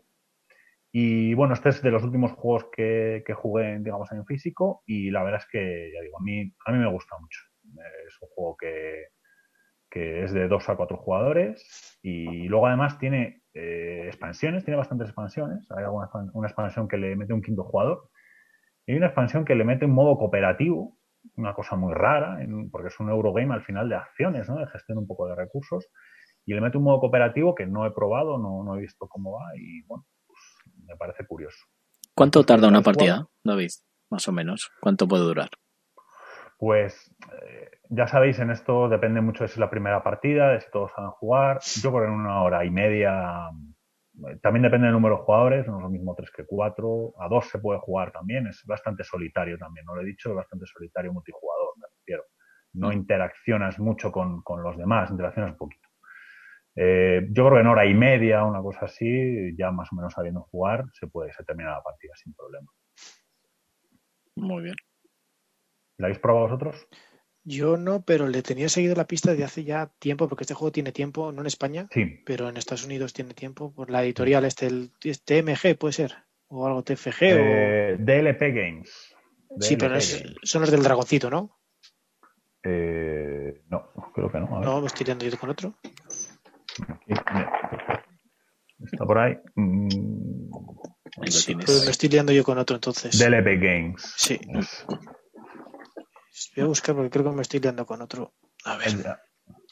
Había, de Bass Otra Building había otro que se llamaba. No. No, ese, yo te digo, el juego es el Orleans. Sí, de la- Building la es el de las pociones. Eh, Sí. no me acuerdo cómo se llama. Que vas Sí, haciendo mira, en. Estados Unidos la, la editorial es TMG. Si buscas Vale. en la Claro, yo tengo la versión alemana. Es verdad que Sí, es sí. la versión alemana la que yo tengo. Entonces, vale, sí. Vale, sí. yo te digo, lo estuve viendo porque la, cuando, cuando salió, vamos, al principio de meterme yo en Kickstarter, me metía mucho en estos de la, de la compañía esta, vamos, del Harbor, y estos fueron de mis primeros Kickstarters, y le empecé, vamos, me suscribí a la newsletter y me llegaron, y es uno que siempre le he estado viendo, pero lo que dices tú, yo creo que por la estética directamente fue en plan de, buf, no. Sí. Esta salía hace poco en español eh, por Arrakis Games, me parece, si no, si no me equivoco. Arrakis lo saco. Y, y bueno, vamos, es un juego independiente del idioma, salvo, salvo instrucciones. Yo, vamos, pues, sí, a ver si le, le doy una vuelta, una, una oportunidad, una cata en algún momento. yo no he podido jugar, sí que he oído hablar de él, pero eh, la verdad que lo que es el diseño, la, eh, el- la ah, gráficamente no, no sé, es muy, no sé, me echa mucho para atrás, la verdad. Sí que le quiero dar una oportunidad si tengo algún día, pero vamos, tampoco es que esté esperando a comprármelo. Tomás, No sé, es que hay muchos euros. A ver. Sí, a ver, eh, yo no me disgustan los euros y de hecho, por ejemplo, el Maracaibo nuevo de este año me parece un, un pepinazo de juego, hablando pronto y mal, pero los euros así tan secos como este, el Kailus, no me disgusta jugarlos porque no me disgusta y si me proponen partida y no tengo no- otro juego que me llame más eh, en otra mesa, los juego sin ningún problema, pero me resultan demasiado secos. Entonces, entre eso y que Clemens Franz, que es el autor de, del, Sí. del dibujo, hace que te entre por cualquier cosa menos por los ojos, o sea, es que es horrible, el dibujo es horrible, eh, es como la, la oveja esta bizca de la agrícola, o sea, la agrícola. Hay Sí. juegos peores de todas formas, ¿eh? sí, sí, hay juegos peores. Hay no hay muchos, que- Alguno, no hay muchos, alguno hay, sí. el After the Virus, por ejemplo, Eso estaba pensando justo. Pero es, a ver, si un día tengo la oportunidad le daré un tiento perfectamente, igual que jugar al Kailus y bueno, pues no me desagrada, pero tampoco es el típico juego que me apetezca jugar. No, eh, son de estos juegos que están en este limbo de si algún día tengo tiempo y teniendo en cuenta cómo es el, el ocio de los juegos de mesa, probablemente Pues- pues va a ser No llegará ese día. pues le tendrás que traer entonces David a cuando hagamos nosotros unas jornadas y, y a ver qué tal. Sin problema. Vale, pues ¿quién sigue? Eh, Pues yo mismo, venga, nada, esta semana poquito, la verdad solo he hecho una partida al V Comandos para intentar a ver qué tal. Vamos, es un juego que intenta simular el comandos de ordenador y tú llevas un grupito de comandos y pues vas al principio en modo furtivo y tienes que ir eh, haciendo una serie de misiones, de objetivos y sin que te vean los guardias, eh, pues si te ven, pues suena la alarma y empiezan a venir otros guardias a tropel y te tienes que pillar. Pues sí, ahora ha salido hace poco un Kickstarter del Assassin's Creed, que es una reimplementación del, del V-Comandos, pero ambientado en Assassin's Creed y con miniaturas. Este que te digo, el V-Comandos es únicamente todo con, con tokens. Entonces es un juego que se puede jugar en cooperativo o en solitario, que en el fondo es lo mismo, porque en vez de llevar un Keko, pues llevas tres. Tampoco es una cosa complicada. Vale. Y es eso, es muy sencillo. Es el típico juego de como de infiltración. Tiene los tres acciones por cada comando. Lo típico de moverte, atacar, eh, ataque furtivo y qué más había por ahí, utilizar un objeto y hasta ahí. Y el objetivo es de función tienes una, vas jugando un escenario y te dice, pues el objetivo es tienes que picar las ruedas de las motos para después que no te persigan en coche y poder ir a un puente y destruir el puente. Pues, pues vale. Pues en el fondo es eso, es ir un poco simulando el comandos de antaño de, del- de PC los que haya jugado. O sea, que, ¿y le copia mucho o es, es igual? O... Es un poco la, no, es un poco la ambientación. Pues eso de que tú llevas una serie de comandos, tienes que intentar que no te descubran lo- el ejército nazi. En Mm. caso que te descubran, pues van a ir todos a por el tío descubierto. Lo primero que tienes que hacer es ocultarte. Es un poco lo que es la ambientación, pero no deja de ser un juego de mesa. Mm. Claro, sí que tienes tus comandos especializados. Tienes por el típico el zapador, el médico, la espía, ese tipo de cosas así. ¿Funciona por escenarios? Sí. Y además, tienes, puedes jugar un escenario simple, que es con lo que jugué contigo, Alberto, eh, Dija. Mm. que es un escenario chiquitín, que cada escenario chiquitín te puede durar nada, 20 minutos. Pero luego tiene escenarios grandes que lo que te hace es, te combina varios escenarios uno detrás de otro, que pueden ser incluso dos en paralelo. Y hasta que no terminen los dos, no puedes pasar al siguiente. Entonces, ¿Hasta cuántos jugadores llega? ¿O cuántos jugadores? no sé si son cuatro o cinco, no lo sé. De uno a cinco. del y depende del escenario. Es decir, hay Mm. escenarios que solo puedes jugar tres, hay escenarios que puedes jugar cuatro. ¿Cada uno lleva su personaje o, o Eh, controláis todos lo mismo? Es decir, puedes, el- lo normal es dividirte. Y si juegas dos y es un escenario para cuatro, pues llevar dos cada uno. por ejemplo. De uno a cuatro jugadores. por ahí. Entonces, De uno a cuatro. Muy bien. Vale. Pues Alija o Tomás. Mira, yo pues he estado jugando al viernes en el móvil porque es la ventaja que tiene es la ventaja que tiene. Y bueno luego he estado jugando no voy a hablar más del viernes porque ya lo hemos dicho prácticamente todo. Eh, y luego he estado jugando en Board Game Arena. La verdad es que no he tenido no, no me he puesto excesivamente a jugar porque sí que tenía ganas de sacar el Marvel Champions o el, el Legendary Alien pero al final por unas cosas o por otras pues tienes la Board Game Arena ahí a mano y bueno pues las partidas al Toma 6 y al Love Letter caen una detrás de otra sin despeinarse y básicamente es a lo que he jugado estos días. Love Letter, Toma 6 he seguido jugando al Seven Wonders porque cuando puedes jugar una partida en 5 minutos no juegas una solo. Y, y viernes la verdad es que mucho ocio digital eh, no no dan yo para el tema de sacar un juego a mesa me gusta más que sea social con gente delante. Ponerme un tablero delante me da un poco no, no de apuro sino de pereza entonces al final pues bueno estoy tirando de, de juegos de mesa digitales Muy bien. Alija. Eh, yo básicamente como Tomás, sí que estoy mirando a ver a qué puedo jugar esta semana y he visto que también hay Theme Stories, pero tampoco me los quiero fundir yo solo. O los estos de Debir de Lexit. Los Lexit, que tengo ahí 10 eh, sin abrir. Así que, pero no, eh, Borgin Arena, que como dice Tomás, se ven cuando he echado yo no sé nada de partidas, eh, Tomás 6, algún Love Letter y leer reglas. Tengo ahí el Catacombs con la versión esta que estoy ahí pegando pegatinas, leyendo reglas y es a lo que me he dedicado esta semana Muy bien. y trabajando de tarde tampoco podía hacer mucho por la mañana. Claro. Eres de los pocos que, que trabaja. Sí, señor, las farmacéuticas Es lo que a tiene. vista. Bueno. El paracetamol hay que seguir vendiendo. ya te digo. Bueno, yo básicamente he jugado a este al role player y también al azul. Bueno, el azul es un juego de, de construcción de patrones de, de azulejos, ¿vale? Y bueno, es un juego, un euro bastante sencillito que le puede sacar a todo el mundo. Yo, de hecho, he jugado con Laura también y bueno, eh, de hecho, Estás quedando a Laura muy mal lugar. O sea, siempre que dices eh, un juego para sacar a cualquiera, he jugado con Laura. Sí me, estás, me refiero estás dejando a la pobre Laura por los suelos que me disculpe, evidentemente no, a ver, evidentemente lo digo en el plan de que ella no es muy jugona, ella los juegos le gustan los más sencillotes que haya posibles, no es jugón como yo, que a mí me encantan los juegos que sean más duros, incluso más sesudos y tal, entonces, eh, por eso lo digo que cuando digo que puede jugar cualquiera, pues me refiero a que puede jugar eh, gente que no es jugona, vale. Entonces, bueno, pues eh, además de hecho, fíjate que es que no en los dos juegos eh, me ganó ella, o sea que fíjate si soy torpe, que, que yo pierdo la, primera partida, eh, ella jugando la primera partida he perdido yo, habiendo jugado más, pero bueno, oye, es lo que tiene.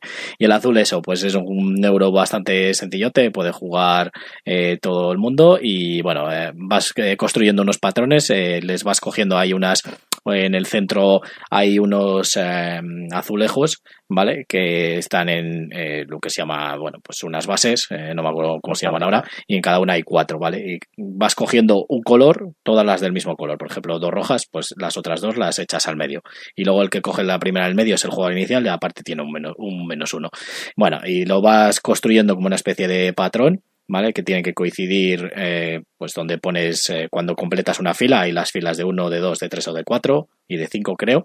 Cuando completas una de las filas, al final de esa ronda, pues se va poniendo la primera, el primer azulejo se pone donde coincida en el tablero, a la derecha, y bueno, pues puntúas. Y solo es esa, puntúas uno. Si hay alguna más adyacente, pues puntúas más. Al final, el que más puntos tenga es el que gana. Ya te digo que es lo que he podido jugar eh, esta semana.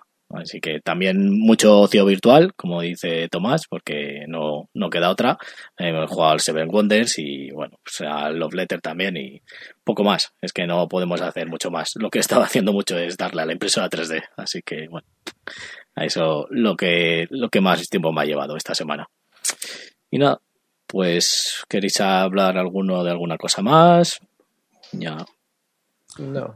Yo, creo sí que quería comentar, eh, sobre todo para, bueno, para que lo sepa la gente, eh, la, eh, es que no, la iniciativa que ha arrancado, que es que me parece muy notable para comentar, la iniciativa que ha arrancado Mike de Cuarto de Juegos, que es una tienda en Madrid, que ha sacado una iniciativa eh, que es para mandar eh, juegos a las familias que ahora mismo están, pues, que están con pocos recursos y tienen niños pequeños en casa, entonces ha hecho una iniciativa para enviarles juegos eh, pequeñitos, eh, creo que era por un valor de hasta 30 euros, pero para enviárselos, entre comillas, gratis, porque la iniciativa se llama, creo que es Ya me pagarás cuando puedas o algo así, Sí. es él, él manda el juego a la familia y para que la familia tenga al menos algo con el que entretener a los niños, porque en estos días a los niños pequeños tenerlos metidos en casa es un problema, Mm. él les manda el juego y cuando la familia pueda y vaya mejor, eh, pues ya se lo pagarán si pueden. O sea, dice, como él bien ha dicho, dice, en estos momentos lo que menos importa es una copia de un juego.